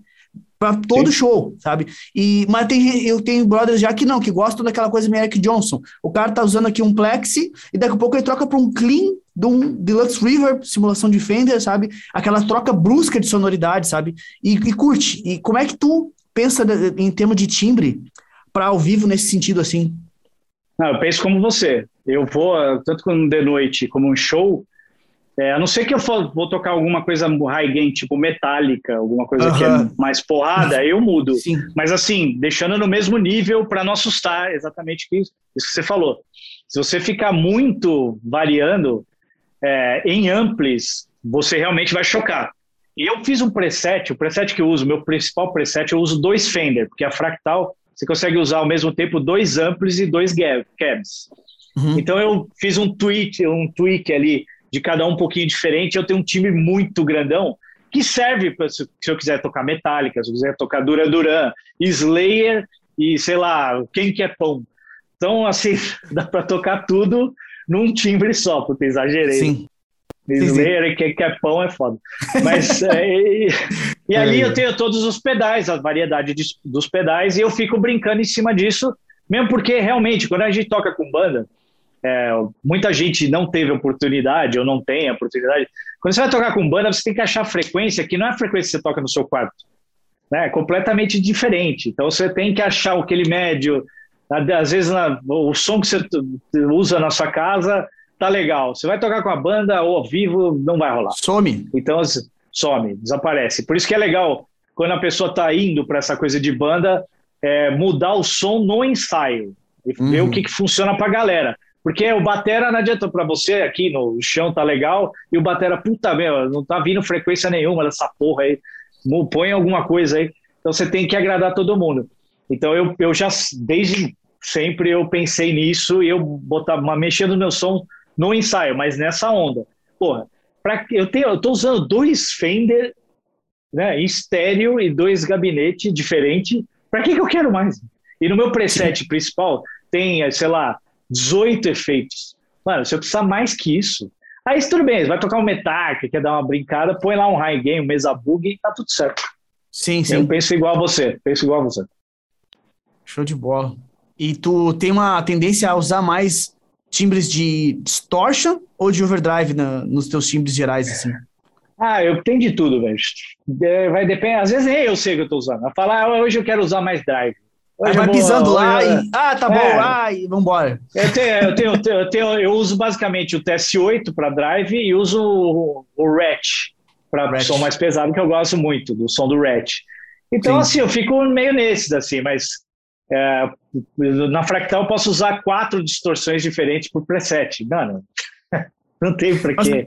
Mas, mas, é engraçado, né? Tu, tipo, tu tem uma, à tua disposição uma tecnologia foda, sonzeira do caralho, mas a essência é aquela bem básica do rock, né? Que é um timbre, é, por... jump, o, o, o tube screamer, um, um, um distortion clássico sim, e rock sim. neles, né? Basicamente é, não, isso. É, é, tem perfumaria, é ambiência, modulação, aquela coisa de sempre daí. É, não, e para tocar com banda tem que ser assim. O, o lance da Fractal para gravar é a possibilidade infinita. Aí você Sim, faz uma viagem. Mas assim, eu não vejo muita diferença. Por exemplo, eu vou tocar uma música do Jimi Hendrix, aí eu vou usar um som de Marshall. Mas, porra, soa bem com o Fender e um uhum. hatch. Entendeu? Eu não preciso fazer essa viagem. Imagina o cara lá vendo o show, o cara tá bebaço, meu, sabe? O cara tá muito louco a mina falando puta som da hora, mas ele mudou o timbre do amp. Ah, beleza. É, que massa. Né? tipo, o, cara, o cara toca num programa nacional, tocou para 45 mil pessoas já, e tipo, pensamento que nem eu, que toco no é. boteco, tá ligado? É, Isso que é legal, porque, tá ligado? Porque, não, mas porque banda é assim, meu, tem que funcionar no boteco, o, o mesmo som tem que funcionar em todos os lugares. E assim, o meu som é testado na TV, não tem lugar mais intimidador que na TV e foda, né? E, geralmente você vai ouvir som de guitarra na TV, é uma desgraça. Eu, eu sou atração turística no SBT. Os caras vão lá, os caras técnicos de som vão ver meu equipamento. Fala, é, imagina, que porra é essa, velho? É. Porque não tem nada, velho. Não faz nada. A gente, não, a gente liga a mesa, o seu som tá pronto. Então, assim, funciona. O que funciona, não deve ficar inventando muita moda só porque você tem. Eu tive vários problemas antigamente, com Line 6, que aí o som não vem, não tem frequência. Não adianta, eu detesto Line 6. E assim, porque é, não, não vai, não vai. A dieta quebra toda hora tal. Assim, com a Fractal eu não tenho dificuldade nenhuma. Eu falo, meu, estou tranquilo. Eu tenho aqui os 400 bilhões de efeitos. Eu uso para gravar, faço minhas viagens, tal, não sei o quê. Inclusive, às vezes no programa já usei som de violino. Dá para fazer um som de violino na Fractal. Quando foi lá Celtic Woman, aquele pessoal que canta né, música celta, tá? a gente fez uma música que tinha violino, toquei violino. Aí tem uns climas de horror, eu uso os efeitos que tem horror. Então, dá para brincar. E assim, com, com reverb, essas coisas, então, nem, pelo amor de Deus. Dave Gilmore deve estar tá usando fractal já, porque os reverb, os delay que tem Delays, lá, pelo amor de Deus. Tá louco, gente. é, né? absurdo. Então, assim, eu sou a favor da praticidade também, precisa não ficar pirando, né? Ficar. Eu sempre falo, né? Se eu pegar prisão perpétua e me deixar levar fractal, eu não vou ter. Eu não vou descobrir tudo até o final da, da vida. Que é foda. É aquilo, né? é aquilo que eu sempre falo, né, Dallas? Inclusive, é. Léo, antes que tu falar, antes de tu dizer, eu queria saber a tua opinião sobre essa questão dos equipamentos. Cara, eu acho que é uma parte crucial, onde menos é mais, como eu sempre digo, né? É, é porque assim, ó, é, vocês estão vocês estão falando aí sobre fractal e tal e tudo mais. E, cara, eu confesso que eu fui pesquisar no Google aqui sobre o que, que vocês estavam falando, porque eu não entendo porra nenhuma de equipamento.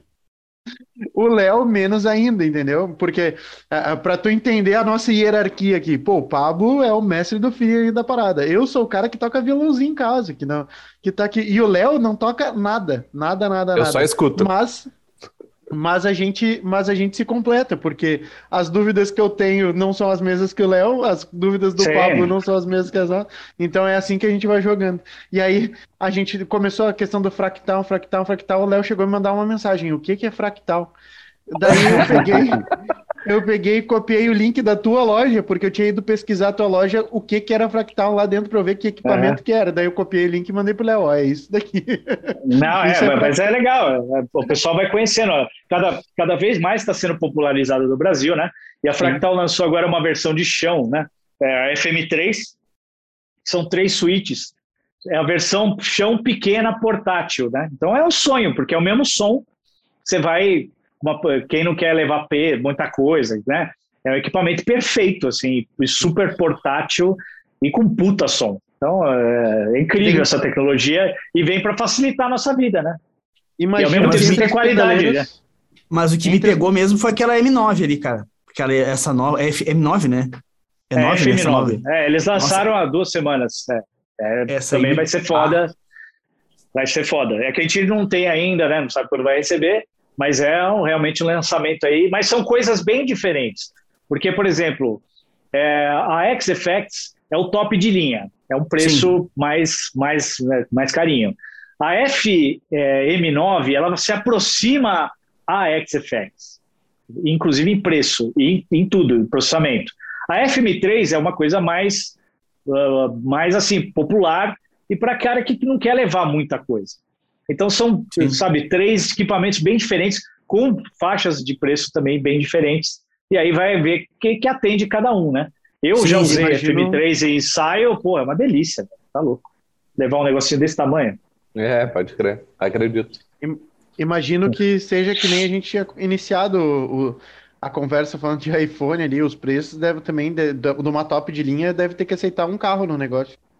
É, tá, é tá são caras, porque quando você importa, quem importa coisa para o Brasil, né? Os impostos são caros, né? E, Sim, então, assim, a gente na, tem também. No alto também. É, a gente, tem, a gente vende pelo melhor preço possível, né? Sim. E, assim, obviamente que se os impostos fossem menores e o dólar não estivesse tão alto, a gente poderia vender um preço ainda melhor. Yeah. Sim, sim. Eu, claro. eu acho que se o dólar tivesse no preço que está, com impostos justos, ia ser outra coisa ainda. Mas aí ah, a gente entra em política, né? É, Não, a, a, a Pigtars trabalha com uma política de preço muito justa. Inclusive, assim, você, às vezes vocês podem até procurar aí, captador de Márcio. É, sai mais caro comprar lá fora do que com a gente. É. Cool. E isso era impensável no Brasil. E outra coisa sobre tecnologia que eu acho interessante até falar, até para o Pablo tá ligado, que os captadores da Fishman, eles trabalham com várias vozes, né? Então você tem um captador, é, tipo um, o Classic Humbucker, ele tem, no Voice 1, ele tem um som de um captador PAF bem tradicional. Você puxa um, faz um, usa um push pull, ele tem um de mais porrada e você puxa o outro, ele tem som de single coil. E aí você fala, pô, mas é bateria, é ativo. A autonomia da bateria é 320 horas. Então, assim, os caras também estão detonando nessa área de captadores. Muita, legal, muita coisa nova. É Não muito da hora. Interessante Sim, mesmo. Eu, inclusive, eu fiz review desses captadores da Fishman Aí lá no, no YouTube da Pigtar vocês podem dar uma olhada como é interessante essa coisa. Você tem um captador ali e você tem vários timbres. E o botão de volume, ele tem um ponto de parada. Então, você tem um captador lá, o PAF High Gain, você pode deixar ele com menos saída, ele para no ponto. Então, você tem vários timbres num captador que legal. só. Pô, Tecnologia disso, sensacional. Muito foda. Muito foda. Dá uma olhadinha lá, muito legal. Interessantíssimo. Meu, uma guitarra o... faz tudo, né? Literalmente. É, inclusive essa guitarra que eu estou fazendo, eu estou pegando a ponte piezo da Fishman, que é trêmulo, né? É um trêmulo, e ela tem som de violão. Então você tem a guitarra que você tem, além desses timbres, você tem o som de violão e você tem o som de guitarra com violão. Nossa senhora. Com a fractal. Eu não sei o quê. Acabou, né, velho? Não tem mais, não vou Acabou. ter mais vida. Vou ficar, vou ficar fazendo timbre o dia inteiro. Cara Olha, magro pra caralho, mas olha, ouve esse timbre aqui. A unha caindo, assim. Meu, agora há pouco tu tinha falado de TV e tudo mais. Como é que foi o processo de entrar na TV? É, então, eu entrei no traje em 2009, né? E aí, em 2011, é, o Danilo entrou em contato com o Roger, né? É, sobre essa ideia de ter um programa e queria que o traje fosse a banda do programa, porque tinha a ver, né? Hoje a gente vê que tem muito a ver. É, mas na época já o, o, formato do programa era meio que o traje era a banda perfeita para o programa e o programa perfeito para o traje. E como o Roger sempre gostou né, de Dave Letterman, esse estilo, né, esse tipo, né, formato de programa, ah, a gente fez um, umas reuniões, fez um piloto, rolou muito e já fomos pro, já rolou a Band na época na Band, né, que a gente estava, a Band aprovou o projeto e a gente começou a, a, a já estar tá na TV também. Então foi um o processo foi meio rápido, assim, ó, oh, o que vocês acham disso? A ideia é essa, porra, que da hora. E o Roger, visionário que foi, né, de falar, pô, isso aí é um caminho muito legal pra gente. E estamos aí no ar há 10 anos. Né? E te deu medo? Não. Depois, pô, de tudo. TV, assim, é um negócio louco. Realmente, às vezes, pinta umas encrenca na hora. Mas a gente sempre se resolveu. E tudo vira piada. Porque não é aquela coisa séria. Teve uma vez, eu nunca esqueço, o Danilo, por exemplo, falou: agora quero uma música de suspense. E a gente ficou parado, ah, a gente não tá afim. Todo mundo riu, né? Então você fala, é, é, é, mais despojado, sabe? Não é que nem por a banda, sei lá, banda de um programa sério que tem que fazer uma tocança, ah, pô, vocês não tocaram aquilo. A gente pode virar piada, né? Até uma ação que a gente faça. Então, é bem. Então, e a gente, tá, a gente é super à vontade para escolher as músicas do que a gente quer fazer. A gente é personagem, é elenco, né? Uhum. Então a gente acaba participando das brincadeiras, das zoeiras, né? Então é. Pra gente foi super fácil. Assim. É, pra mim é da hora. Eu sempre não vejo a hora de ir pra lá e, e ficar lá fazendo aquelas toda coisas. Toda semana grava. A gente grava segundas e terças. Segundas né? e terças. Aí de, depende quantos programas, né? Então tem que gravar uma cacetada de programa. Às vezes é mais de um entrevistado por, por gravação? Já, a gente já chegou a fazer cinco entrevistas em um dia. Nossa. Cada dia, por exemplo, dois dias, nove entrevistas. Sim, sim. Aí você vai, depois a gente vai só é, enchendo o programa. Vamos gravar a introdução, vamos gravar um musical, vamos gravar isso, vamos gravar aquilo. Aí você mete as coisas em volta, assim. Ah, pode crer, pode crer. É, então, cara, você é, pergunta, o que, que vai pro ar segunda-feira? Não sei. Tá? É, exatamente, porque é. É, é, tipo, a gente vê o formato pronto, mas o processo de produção é bem diferente, né? O cara acaba nem imaginando já, como é que é. Eu não sei, eu não sei nem que mês nós estamos lá no programa. Pode crer. Pode crer. E, e, já conheceu o Silvio ou não? Não, eu conheci assim, eu vi o Silvio Santos ao vivo, né? Vi que ele existe nos troféus imprensa, né? Quando a gente ganhou os troféus imprensa, aí eu vi que ele tá, ele tá ali na minha frente falando, cara, cara existe mesmo, não é entidade, né? É um, é um ser que vive aqui nesse planeta. Então só, só tive a oportunidade em troféu imprensa mesmo. Pode crer. E, e, como é que a relação, assim, de forma geral com o Danilo, assim? Já teve alguma, algum tipo de atrito entre vocês, de alguma forma, por causa de alguma Pablo, coisa, assim? Ou é sempre a zoeira? Pablo quer saber não, Nada, velho. Não, não. Vixe, mano, ali é quinta série, velho. E o que assim fica que lá no de noite, o que acontece no de noite, fica no de noite. Então, assim, já aconteceu de tudo. Guerra d'água, quando eu podia, né, não tinha distanciamento social, é, ele vinha querer brigar comigo, já dei um pau nele, já jogou coisa em mim.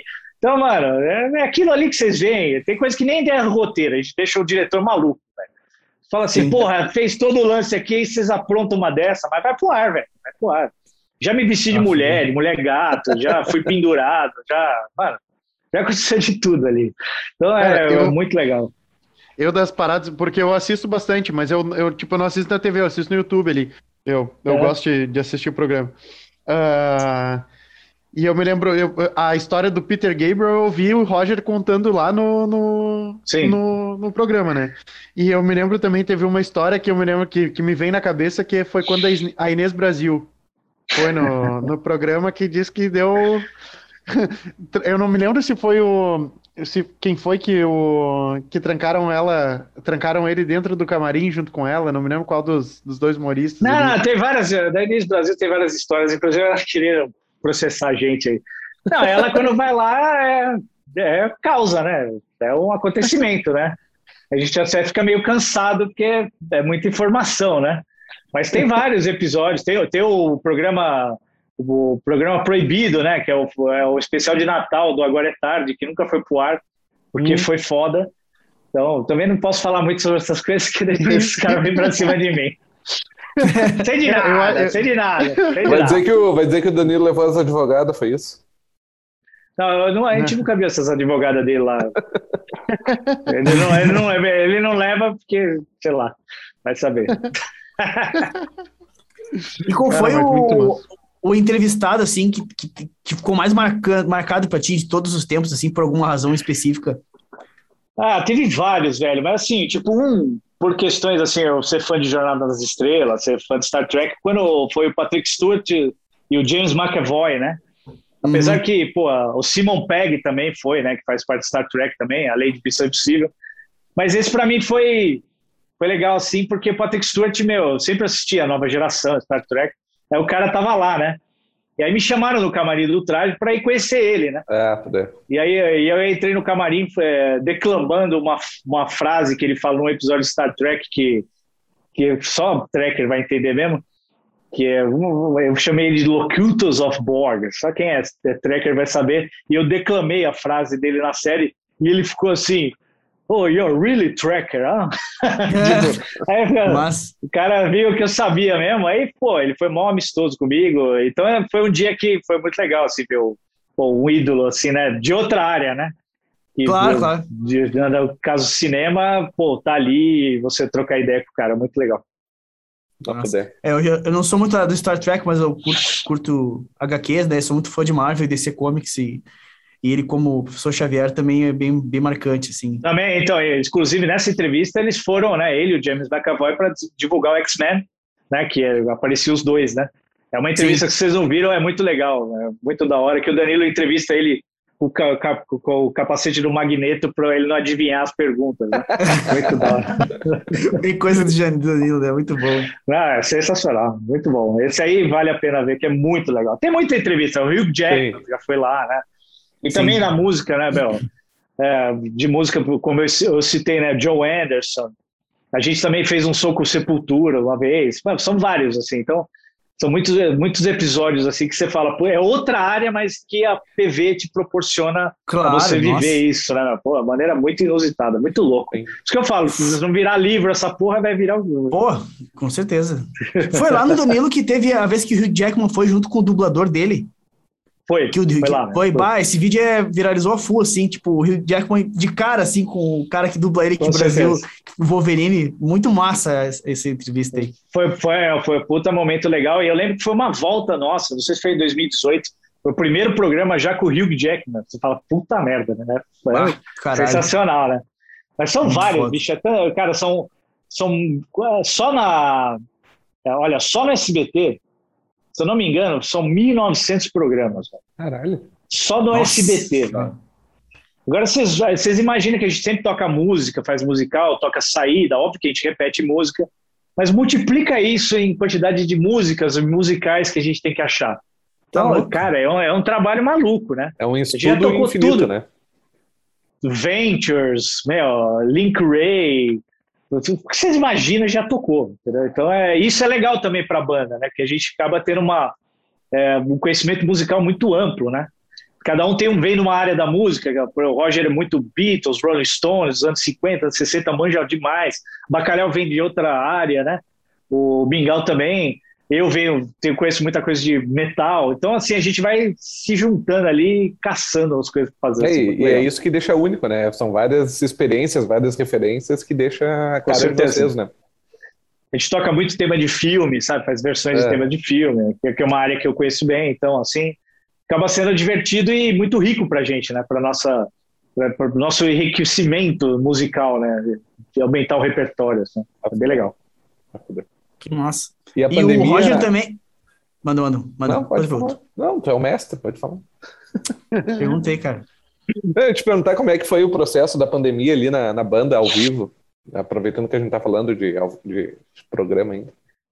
É, aconteceu muita coisa, porque, bom, para também falar, né, eu tenho uma outra banda que chama PED, né, que é uma hum. banda que eu criei em 2018, né, que é uma, uma banda paralela ao Traje, que a gente já fez vários clipes aí, então também convidar a galera para conhecer a oficialpad PAD, PAD PAD.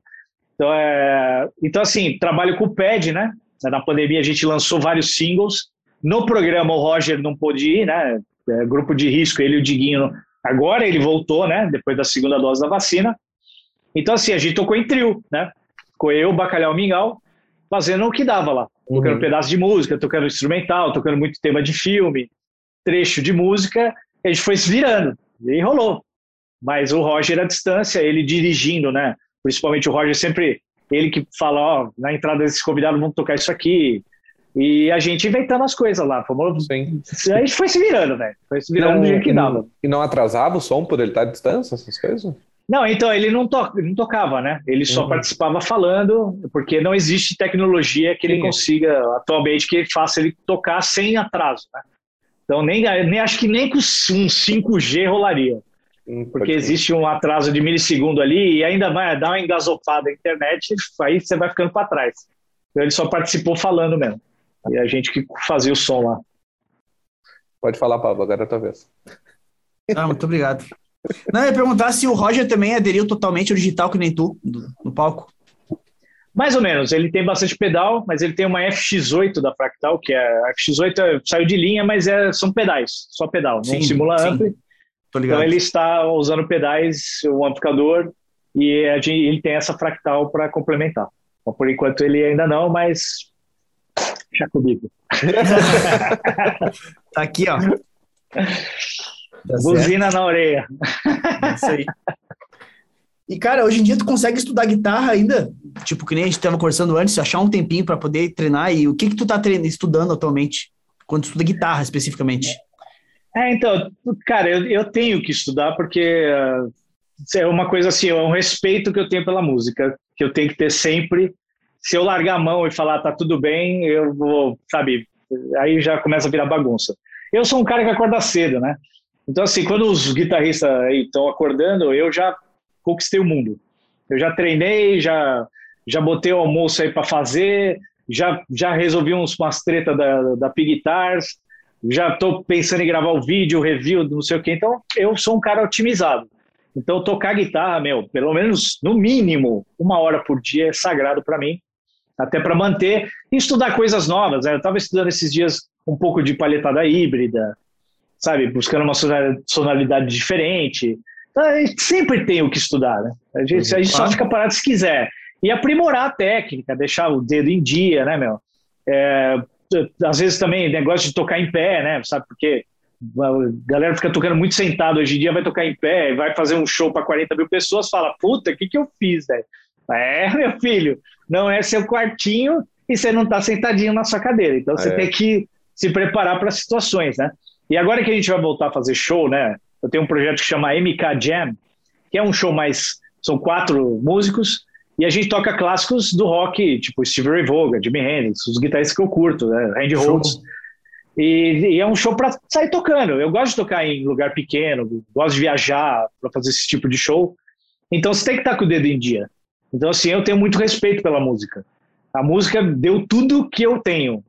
E eu não posso faltar com respeito não levando o, o que eu posso dar de melhor para as pessoas, agradando ou não, isso é outra coisa. Né? É, é, mostrando o meu respeito em relação à música, e eu vivo disso, então eu, eu encaro como um trabalho. Tem que acordar, estudar, manter o nível, porque senão é foda, né? Certíssimo. Muito legal. Eu perguntei delas. Sim, sim, Não, sim. cara, não, não, não. Tá. Ô, oh, caralho. tá tranquilo, nossa, porra. Ai, Quanto tempo a gente já tá, já tá aqui? Essas, eu sei que esses podcasts são loucos. Caralho, são uma hora e meia já. Não, Cara, e qual, a, qual a tua visão sobre essa, essa onda de podcast aí e o que que tu tá achando, por exemplo, desse formato que a gente tá fazendo? Cara, eu vou te falar assim, ó, se eu fizesse todos os podcasts que eu fui convidado, eu não, não estaria nem tocando guitarra, eu só estaria fazendo podcast. Eu acho assim, cara, é uma onda que a galera achou normal, é um boom, e vão ficar os melhores. Como ah, tudo na vida, né? Como era a época de blog, até tipo de formato de canal no YouTube.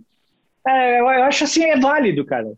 Assim, o que eu acho curioso, por exemplo, podcast em relação a outros é, tipos de entrevista, é que no podcast a galera tem a tendência a falar mais verdades, porque é mais longo e às vezes, quando o podcast é mais à noite, a galera toma uma uhum. e aí solta os cachorros. E aí vocês fazem aqueles cortes maluco e aí pega a galera. Então, uhum. assim, tenho, a gente tem notado isso até no programa, de gente que vai no programa, dá entrevista para o Danilo, mas não quer falar sobre um assunto, aí uma semana depois falou no podcast tudo. Né? Uhum. Então, assim, ah. o, o, podcast tem esse poder de, de, de repente, extrair das pessoas algo a mais e isso tem gerado, obviamente, muitos, muitos processos, tretas políticas, né, famílias sendo, sendo desfeitas, né, né, vidas sendo destruídas por frases pensadas, e porque o podcast meio que deixa a coisa meio informal.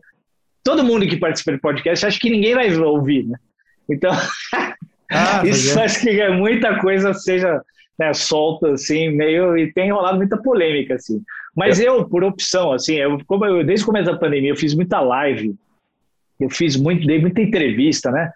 Eu acho, eu achei, acho muito legal. Mas aí eu, eu dei uma segurada, porque senão é, é, fica muito desgastante, assim, né? Você falar todo dia, né? E, querendo ou não, as pessoas, muita gente não conhece essa minha história, assim, por exemplo, tão vasta. É, tu não acha que ah, o cara entrou no traje porque era amigo de alguém. Hum. E aí tá na TV porque é um puta sortudo. É, um empresário me levou para, ó, oh, vem aqui tocar no traje. É uma puta história de luta, né?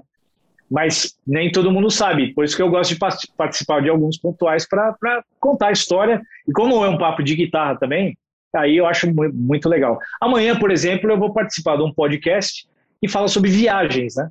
Hum, que é, vai para o outro lado. Eu viajei já para caralho. Então, assim, aí vou contar as minhas aventuras na Noruega. Eu já fui para a Europa várias vezes. Então, as, as Patagônia, para Brasil, então, para tocar com o Léo Jaime. Só para Manaus eu fui 15 vezes. Então, assim, tem bastante história para contar.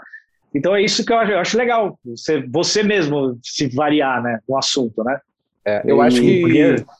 que, que, é muito válido os podcasts, porque eu, uh, Exatamente por isso que tu falou, tu conhece as pessoas que tu gosta mais a fundo, de uma forma que se Nossa. fosse num programa, talvez o cara botaria uma máscara, um, um personagem, e aí fica mais é. difícil de conhecer a pessoa, né? Não, e o pau tá comendo, né? O podcast trouxe para causar confusão, porque é. tá comendo aí. Os caras, eu não sei de que, eu, eu não vou lembrar o nome, mas não, é, o, tem o Flow e tem o outro podcast que é muito Pode famoso. Pode pá. Pode pá. É, o pessoal do Pode, Pode pá foi lá no programa e eles até falaram, ó, oh, tá vários processos rolando aí. É mesmo? Que às vezes é, sobra pro programa, né? Além do entrevistado, sobra pro programa, né? Aí tem que fazer um meio campo ali para desfazer qualquer mal entendido. Sim. Mas a galera toma umas, né, velho? Vai nos podcasts desse cara.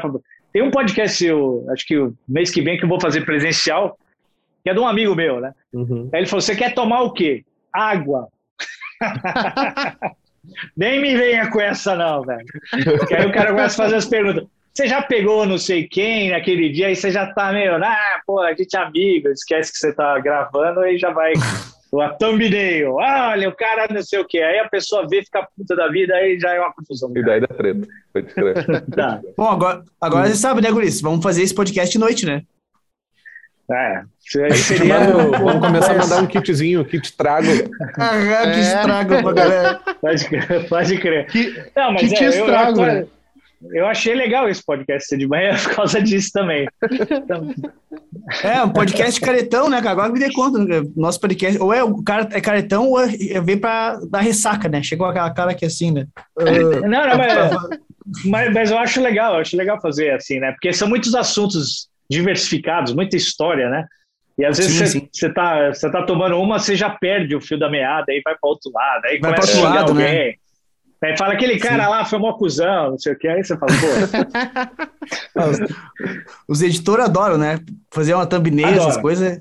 Nossa Cara, o mundo, o mundo infelizmente vive de polêmica e defalastrão. Assim, você, é.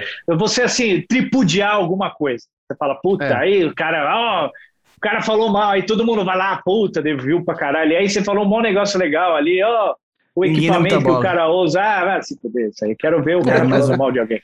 Mais ou menos isso aí. É isso aí. Mesmo. Então, é, é, é o, os cortes que mais bombaram é quando os guitarristas estavam falando ou mal de pedaleira ou mal de pedal, né? É, então, é, essa, é, essa é a treta. Polêmica, né? Então, o meu corte falando assim, que vendam os pedais Venda os amplificadores. Ah, eu vendi isso... meu Mesa Booger, vendi meu Fender, vendi tudo. E estou na Fractal e nunca fui tão feliz com o som de guitarra na minha vida. É. Isso eu sou testemunha, testemunha e, pô, de tocando em todas as situações é a melhor coisa que tem. Acabou. Virou testemunha de Fractal.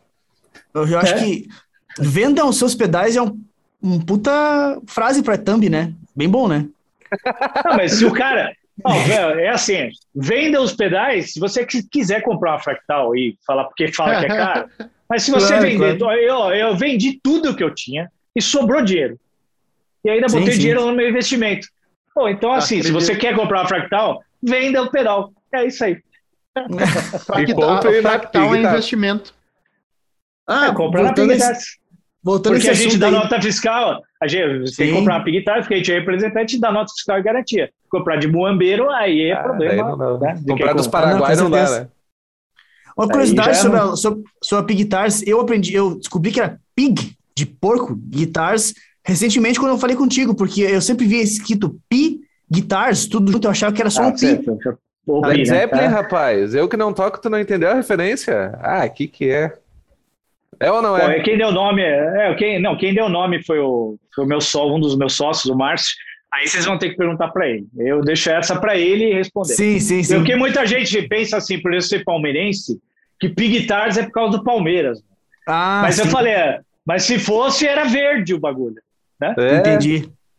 Pra sim, mim, sim, quando sim, eu vi um porquinho na tua camiseta com as asinhas, lembrei do Led Zeppelin. Foi pra mim, a é, referência é essa, então, pode ser. Mas muita gente acha que é Palmeiras.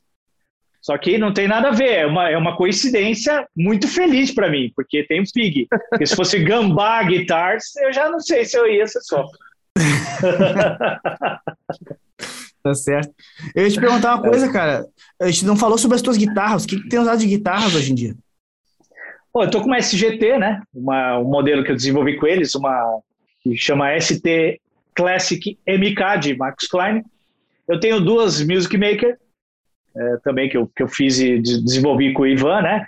Um esquema meio Relic. Estou fazendo agora uma Cooperuso, né? Também desenvolvi um projeto com ele. Vai ser essa guitarra que vai ter ponte, é, uma ponte trêmulo é, da Fishman, com os captadores da Fishman e, e Tarraxa Ripshot. E, cara, tô com isso, cara. Eu tinha uma Fender Jeff Beck que eu vendi na pandemia, porque eu não usava. E eu tive também uma Zaganin com a Variax embutida. Né? Era uma, fui dos primeiros a fazer isso no Brasil. Para quem não conhece a Variax, era aquela guitarra da Line 6 que tem vários sons, né? tem som de cítara, som de banjo, som de Sim. Les Paul, som, som de tudo. E Mas como é que é esse negócio? Por... Como é que embutia Ele... É- a, a Variax na Zagarin? Não, não, tá, não tô ligado nisso. É, então, a gente, a gente pegou a Variax, arrancou o hardware e ele fez o shape da guitarra para encaixar aquele hardware né? E fazer a fiação toda, botar que é uma ponte piezo também. E aí ficou. Uhum. Aí eu fiz híbrida, aí eu botei captadores normais, e aí tinha um switch na guitarra que eu mudava para Variax, aí eu apertava o switch e virava uma guitarra normal, uma extrato normal. Que legal, interessante. É, o Torquato fez isso também, é, na época, isso foi em 2006. Então uhum. o Torquato foi outro cara que fez esse projeto também com o Zaganin. Só que aí me ofereceram uma grana, eu não estava usando mais a guitarra, então eu vendi também. Então eu tô com essas, assim. Todo mundo acha que eu tenho, ah, o cara tem 80 bilhões de guitarras. Uhum. Não, eu tô com umas 5 ou 6 aí que eu uso, porque eu não gosto de ficar com coisa que eu não uso, velho. Puta, então, mesmo que seja guitarra, né? Eu já tive Les Paul, já tive Epiphone, mas assim, eu não sou um cara muito de Les Paul, eu gosto de guitarra eclética. Então eu gosto de Strato ou uma HSH. Por isso que eu gostei muito desse kit Utopia, porque ele tem um single coil no meio, meio single coil raiz. Então, assim, você tem muita variação de timbre. E com o Fishman agora ferrou. Então eu sempre gostei de guitarras ecléticas, porque pro, pro programa, para o estilo de som que eu faço, ele funciona muito. Vou tocar Duran Duran, vou tocar Metallica, vou tocar Slayer, vou tocar Megadeth, vou tocar qualquer coisa. Então é, eu sempre fui nessa onda, mas eu me desfiz as guitarras que eu não estava usando porque eu acho desperdício, cara, sabe? O cara chegou e me ofereceu, pô, você não quer vender essa Jeff Beck? Porque o braço da Jeff Beck é muito grosso, velho. É quase uhum. intocável. Acho que só ele consegue tocar aquele braço. Sim, sim. Foda. Então, cara, ó, você quer. Eu falei, leva, bicho. De boa, tá parado aqui. Então, é, como eu parei de fazer show e também nessa parte de orçamento, show era um, um lance que ajudava muito no orçamento geral. Ah, peguei a grana para né, dar uma equilibrada aí em tudo. Então eu uso essas guitarras atualmente e quando a Peruso ficar pronta, eu vou te mandar foto aí, que vai Show. ficar, ó. Nossa, animal. e como é que são as formações, as, os captadores dessas guitarras? É tudo HS, HSH, HSS? Como é que é? Então, ah, eu tenho uma Music Maker que tem os, o kit área, né, da, o área da, da Dimarzio, que é o single coil da Dimarzio, que é maravilhoso. É o melhor captador single, que não é single coil, né? Ele é o duplo vertical. É, é o melhor captador da, da, da Dimarzio para extrato que eu acho, que é o área 61 na ponte, o área 67 no meio e o área 58 no braço. É espetacular. Ele faz menos ruído do que um humbucker. Uhum. É inacreditável. Aí na outra Music Maker eu tenho um AT1 na ponte e tenho dos, do, uh, o kit The Cruiser, assim, também da de Marzo, né, que é no, no, meio e na ponte. Aí na, na SGT eu tenho o, o kit Utopia, né, Utopia para ponte, o do meio e o do neck. E nessa Peruso vai ter os Classic Humbucker da Fishman. É isso, basicamente é isso que eu estou usando. Mas os área, eu tinha os área, eu troquei os Lace Sensor da Fender, Jeff Beck, pelos, pelos área, porque o Lace Sensor eu achava um captador muito chapado, muito sem harmônicos, é, não, meio, meio sem vida, né? Também. É meio mortão. Aí eu botei esses área, ficou da hora, e também tinha os área na, na Zaganin, eu era muito fã do área, só que agora virei já a página dos área, tô indo por mais. Quem quer som de extrato, tipo Vogan, mas com mais punch, que dá para tocar um som mais porrada, esses áreas são espetacular. Legal, cara, curto essa vibe. Eu é, me muito, interessa. Muito foda. Muito foda. Tenho... Depois, ah, eu fiz, eu fiz review desse captador também. Você vai falar, puta timbre, bicho. E é uhum. silencioso, porque esse negócio de captador, ah, eu tenho Texas, mas é barulhento, mas o timbre é legal. Não dá mais. Não dá. Eu não gosto de barulho em lugar nenhum. Então, assim, sim, por sim. isso que também a outra coisa que a Fractal traz, que é ruído é. zero. Não tem fonte, não tem porra nenhuma. Eu ia dizer, né? Tu vai te acostumando com a ideia de cada vez menos tá, tá mais limpo o negócio. Daí, quando chega nos captador, tu quer entrar nesse clima também, né? Ah, não, com certeza. Para mim é, é, a primeira coisa. O captador não pode fazer ruído, velho. Principalmente que eu trabalho na TV, eu vou ligar um captador, uhum. Porra, é, não dá, né? O é, Danilo até co... pula da cadeira, né? E single coil com drive é ruído, né? Não tem, não tem que fazer. É, é ruído. Normal. Mas, mas, esses agora, por exemplo, a Dimars tem lançado muitos captadores versão single de captadores humbucker. Por exemplo, Super uhum. Distortion. Tem o Super uhum. Distortion S. O Air Norton tem o Air Norton S. Que é, um, é, basicamente o mesmo timbre em formato single que você possa encaixar e não fazer furo na guitarra. Isso é muito sim, legal. Sim, sim. São de cerâmico, geralmente, esses captadores, né? Não são. Sim, sim. Maioria é cerâmico. Sim, sim. Aí eu tenho que também buscar na minha bar, porque, puta, cara, você imagina a minha cabeça, né? Ei, é, claro, é muita, co é muita, sim, é muita coisa, né? É que geralmente esses mini humbuckers são, são cerâmicos, sim, né? Sei por causa. Eu tinha, antes eu tinha o Seymour Little 59, que eu não gostava, daí eu troquei pelo, pelo Dimarzio Chopper T, e esses minis geralmente são tudo captadores de, de cerâmico, não são de alnico e tal. Não sei porquê, é, não entendo muito disso, eu sei que são. É, então, é, inclusive nessa minha, é, nessa minha Music Maker, que tem o AT1 e os The Cruiser, eu vou trocar pelo kit Utopia para eu ter uma outra opção de guitarra com timbragem já, que já está azeitada, né? Sabe, eu ligo na fractal, já está pronto ali é o timbre que eu estou acostumado. Não vou ficar inventando moda, é aquilo que a gente falou antes. Para que ficar, né? Ah, não, vou botar um captador de não sei o quê, outro da NASA, e vou mudar o ampli para o ampli do, de 1987, Sim. porque foi uma versão legal. Ah, não temos tempo a perder, mano. Vamos, vamos eu, eu me identifico muito com esse pensamento, aliado. Também, pra caralho. Funcionou, mano. Usa. Usa, é não fica inventando moda. É aquele lance de, de cara que é doente por pedal, aí compra cada vez um pedal diferente. Não, porque esse aqui não sei o quê. Mano, não tem fim essa porra. E eu era assim. Eu tive eu pedal, também. eu tive pedal, eu tive pedal da do T-Rex, eu tive aqueles. Eu tive Boss, tive. Bogner. Meu, uh, Teve Bogner. Tudo. Eu tive, eu tive Bogner, da. Eu tive Zexta da Bogner. Nossa. Eu tive aqueles. O pedal, esqueci o nome da empresa, que tem aqueles reverb desse tamanho, maravilhoso. Pô, esqueci o nome, é, é super famoso. Cada pedal custa 3 mil reais. Strymon? É, Strymon, isso aí. Strymon faz uns baita pedal. Só Sim. que eu tenho os Strymon dentro da, da Fractal, entendeu? Sim. Então, então, assim, mas é um pedal maravilhoso. Mas eu era disso, de porra. E aí, na, na pedaleira, cada fonte para um pedal, porque não sei Nossa. o quê. Ah, isso aí. Aí a, a, a, bateria do A tem que ser a bateria que vem da Suécia. Você fala, uhum. mano, tem fim essa porra. Me perdeu. Aí me, começou aí me perdeu, tá ligado? Ah, quer saber? É mais. Vamos digital. Vamos pro Sim, digital. Sim, vamos simplificar a coisa e fazer som. Se preocupar é com aí. o objetivo final. Tocar. Total. Tocar legal, fazer um som e se divertir. Porque senão vira uma doença, mano. Não, tem fim essa porra. Hoje mesmo deve estar lançando uns 30 pedal aí de distorção Sim. no mundo que o cara Sim. fala, ó, oh, esse aqui, porra, ele, a luz dele é, é Bluetooth, é, conecta com o iPhone. Aí você fala, pra quê, velho? pra que, cara, essa merda conectada com o iPhone, cara? Sim, sim. Marcos, cara, eu queria te agradecer pela, pelo teu tempo, pela tua atenção. Foi do caralho bater esse bate-papo contigo aqui. Foi muito massa. Pô, com legal. certeza. Eu me, diver, me diverti pra caramba. Os guis também, acredito. E com certeza quem tá Pô. ouvindo ou assistindo aprendeu e se divertiu, cara. Obrigado de verdade por ter aceito participar conosco aí. Foi muito massa. De coração. Não, muito legal. Mais uma vez, obrigado pelo convite aí. Muito bacana. Eu duvido que vocês tenham se divertido tanto quanto eu. Né? Foi muito legal. legal. O, o bate-papo, poder contar né, de tanta coisa, né? A gente falou de tantas. É uma variedade de assuntos, né? Quem vai editar isso aqui tá fudido. Então,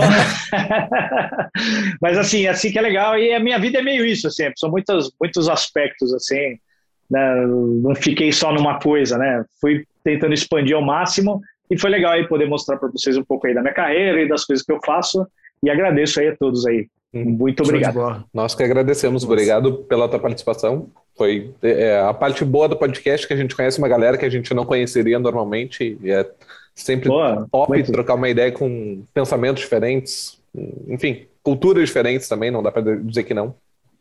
Então te Isso. agradeço. E tu, guitarrista que nos escuta até agora, se tu tá nos ouvindo até agora, óbvio, né? Já deixa o like, curte, segue o Marcos em todas as redes que ele tá lá, aqui na descrição. De segunda a segunda, no perfil do Pablo Klein, a gente ensina como emocionar através do braço da guitarra, desenvolver o feeling. Tem um cachorro puxando uma corda aqui no meu braço, agora está me atrapalhando. Segunda a segunda, conteúdo. Segunda tem blog, terça tem live, direto no YouTube. Quarta, conteúdo normal. Quinto, nosso podcast. Sexta, sábado e domingo, mais conteúdo para desenvolver aquela, aquele molho no braço da guitarra, né, Pablo? Isso aí. Show de então, bola. Fechou todas, então. Cara, queremos te agradecer. Eu vou te agradecer mais uma vez aí. Uh, brigadão por, pelo teu tempo, pelas histórias aí, por, por dedicar esse tempo aí ó, à nossa audiência e a nós. Uh, vamos embora, quem sabe um dia, né? A gente estoura no podcast e vai ser entrevistado pelo Danilo Gentili. Ah, e, aí, e, aí, o Pablo toca do teu lado lá, pessoalmente. Eu, eu faço um som lá. Faço um som Demorou, junto. demorou. A gente promete que vai caprichar na música de entrada. Beleza. boa, boa. Show de bola, meu. Muito obrigado demorou, mesmo. Muito obrigado meu. Não, imagina, meu. Foi muito legal aí, bacana poder falar de tanta coisa aí num podcast. Muito, muito legal mesmo. Show de bola. Nossa. Fechou todas então. Então, guitarrista, depois de se inspirar agora por aqui, pega a tua guitarra, senta a palhetada e bora emocionar. Bora, bora emocionar. emocionar.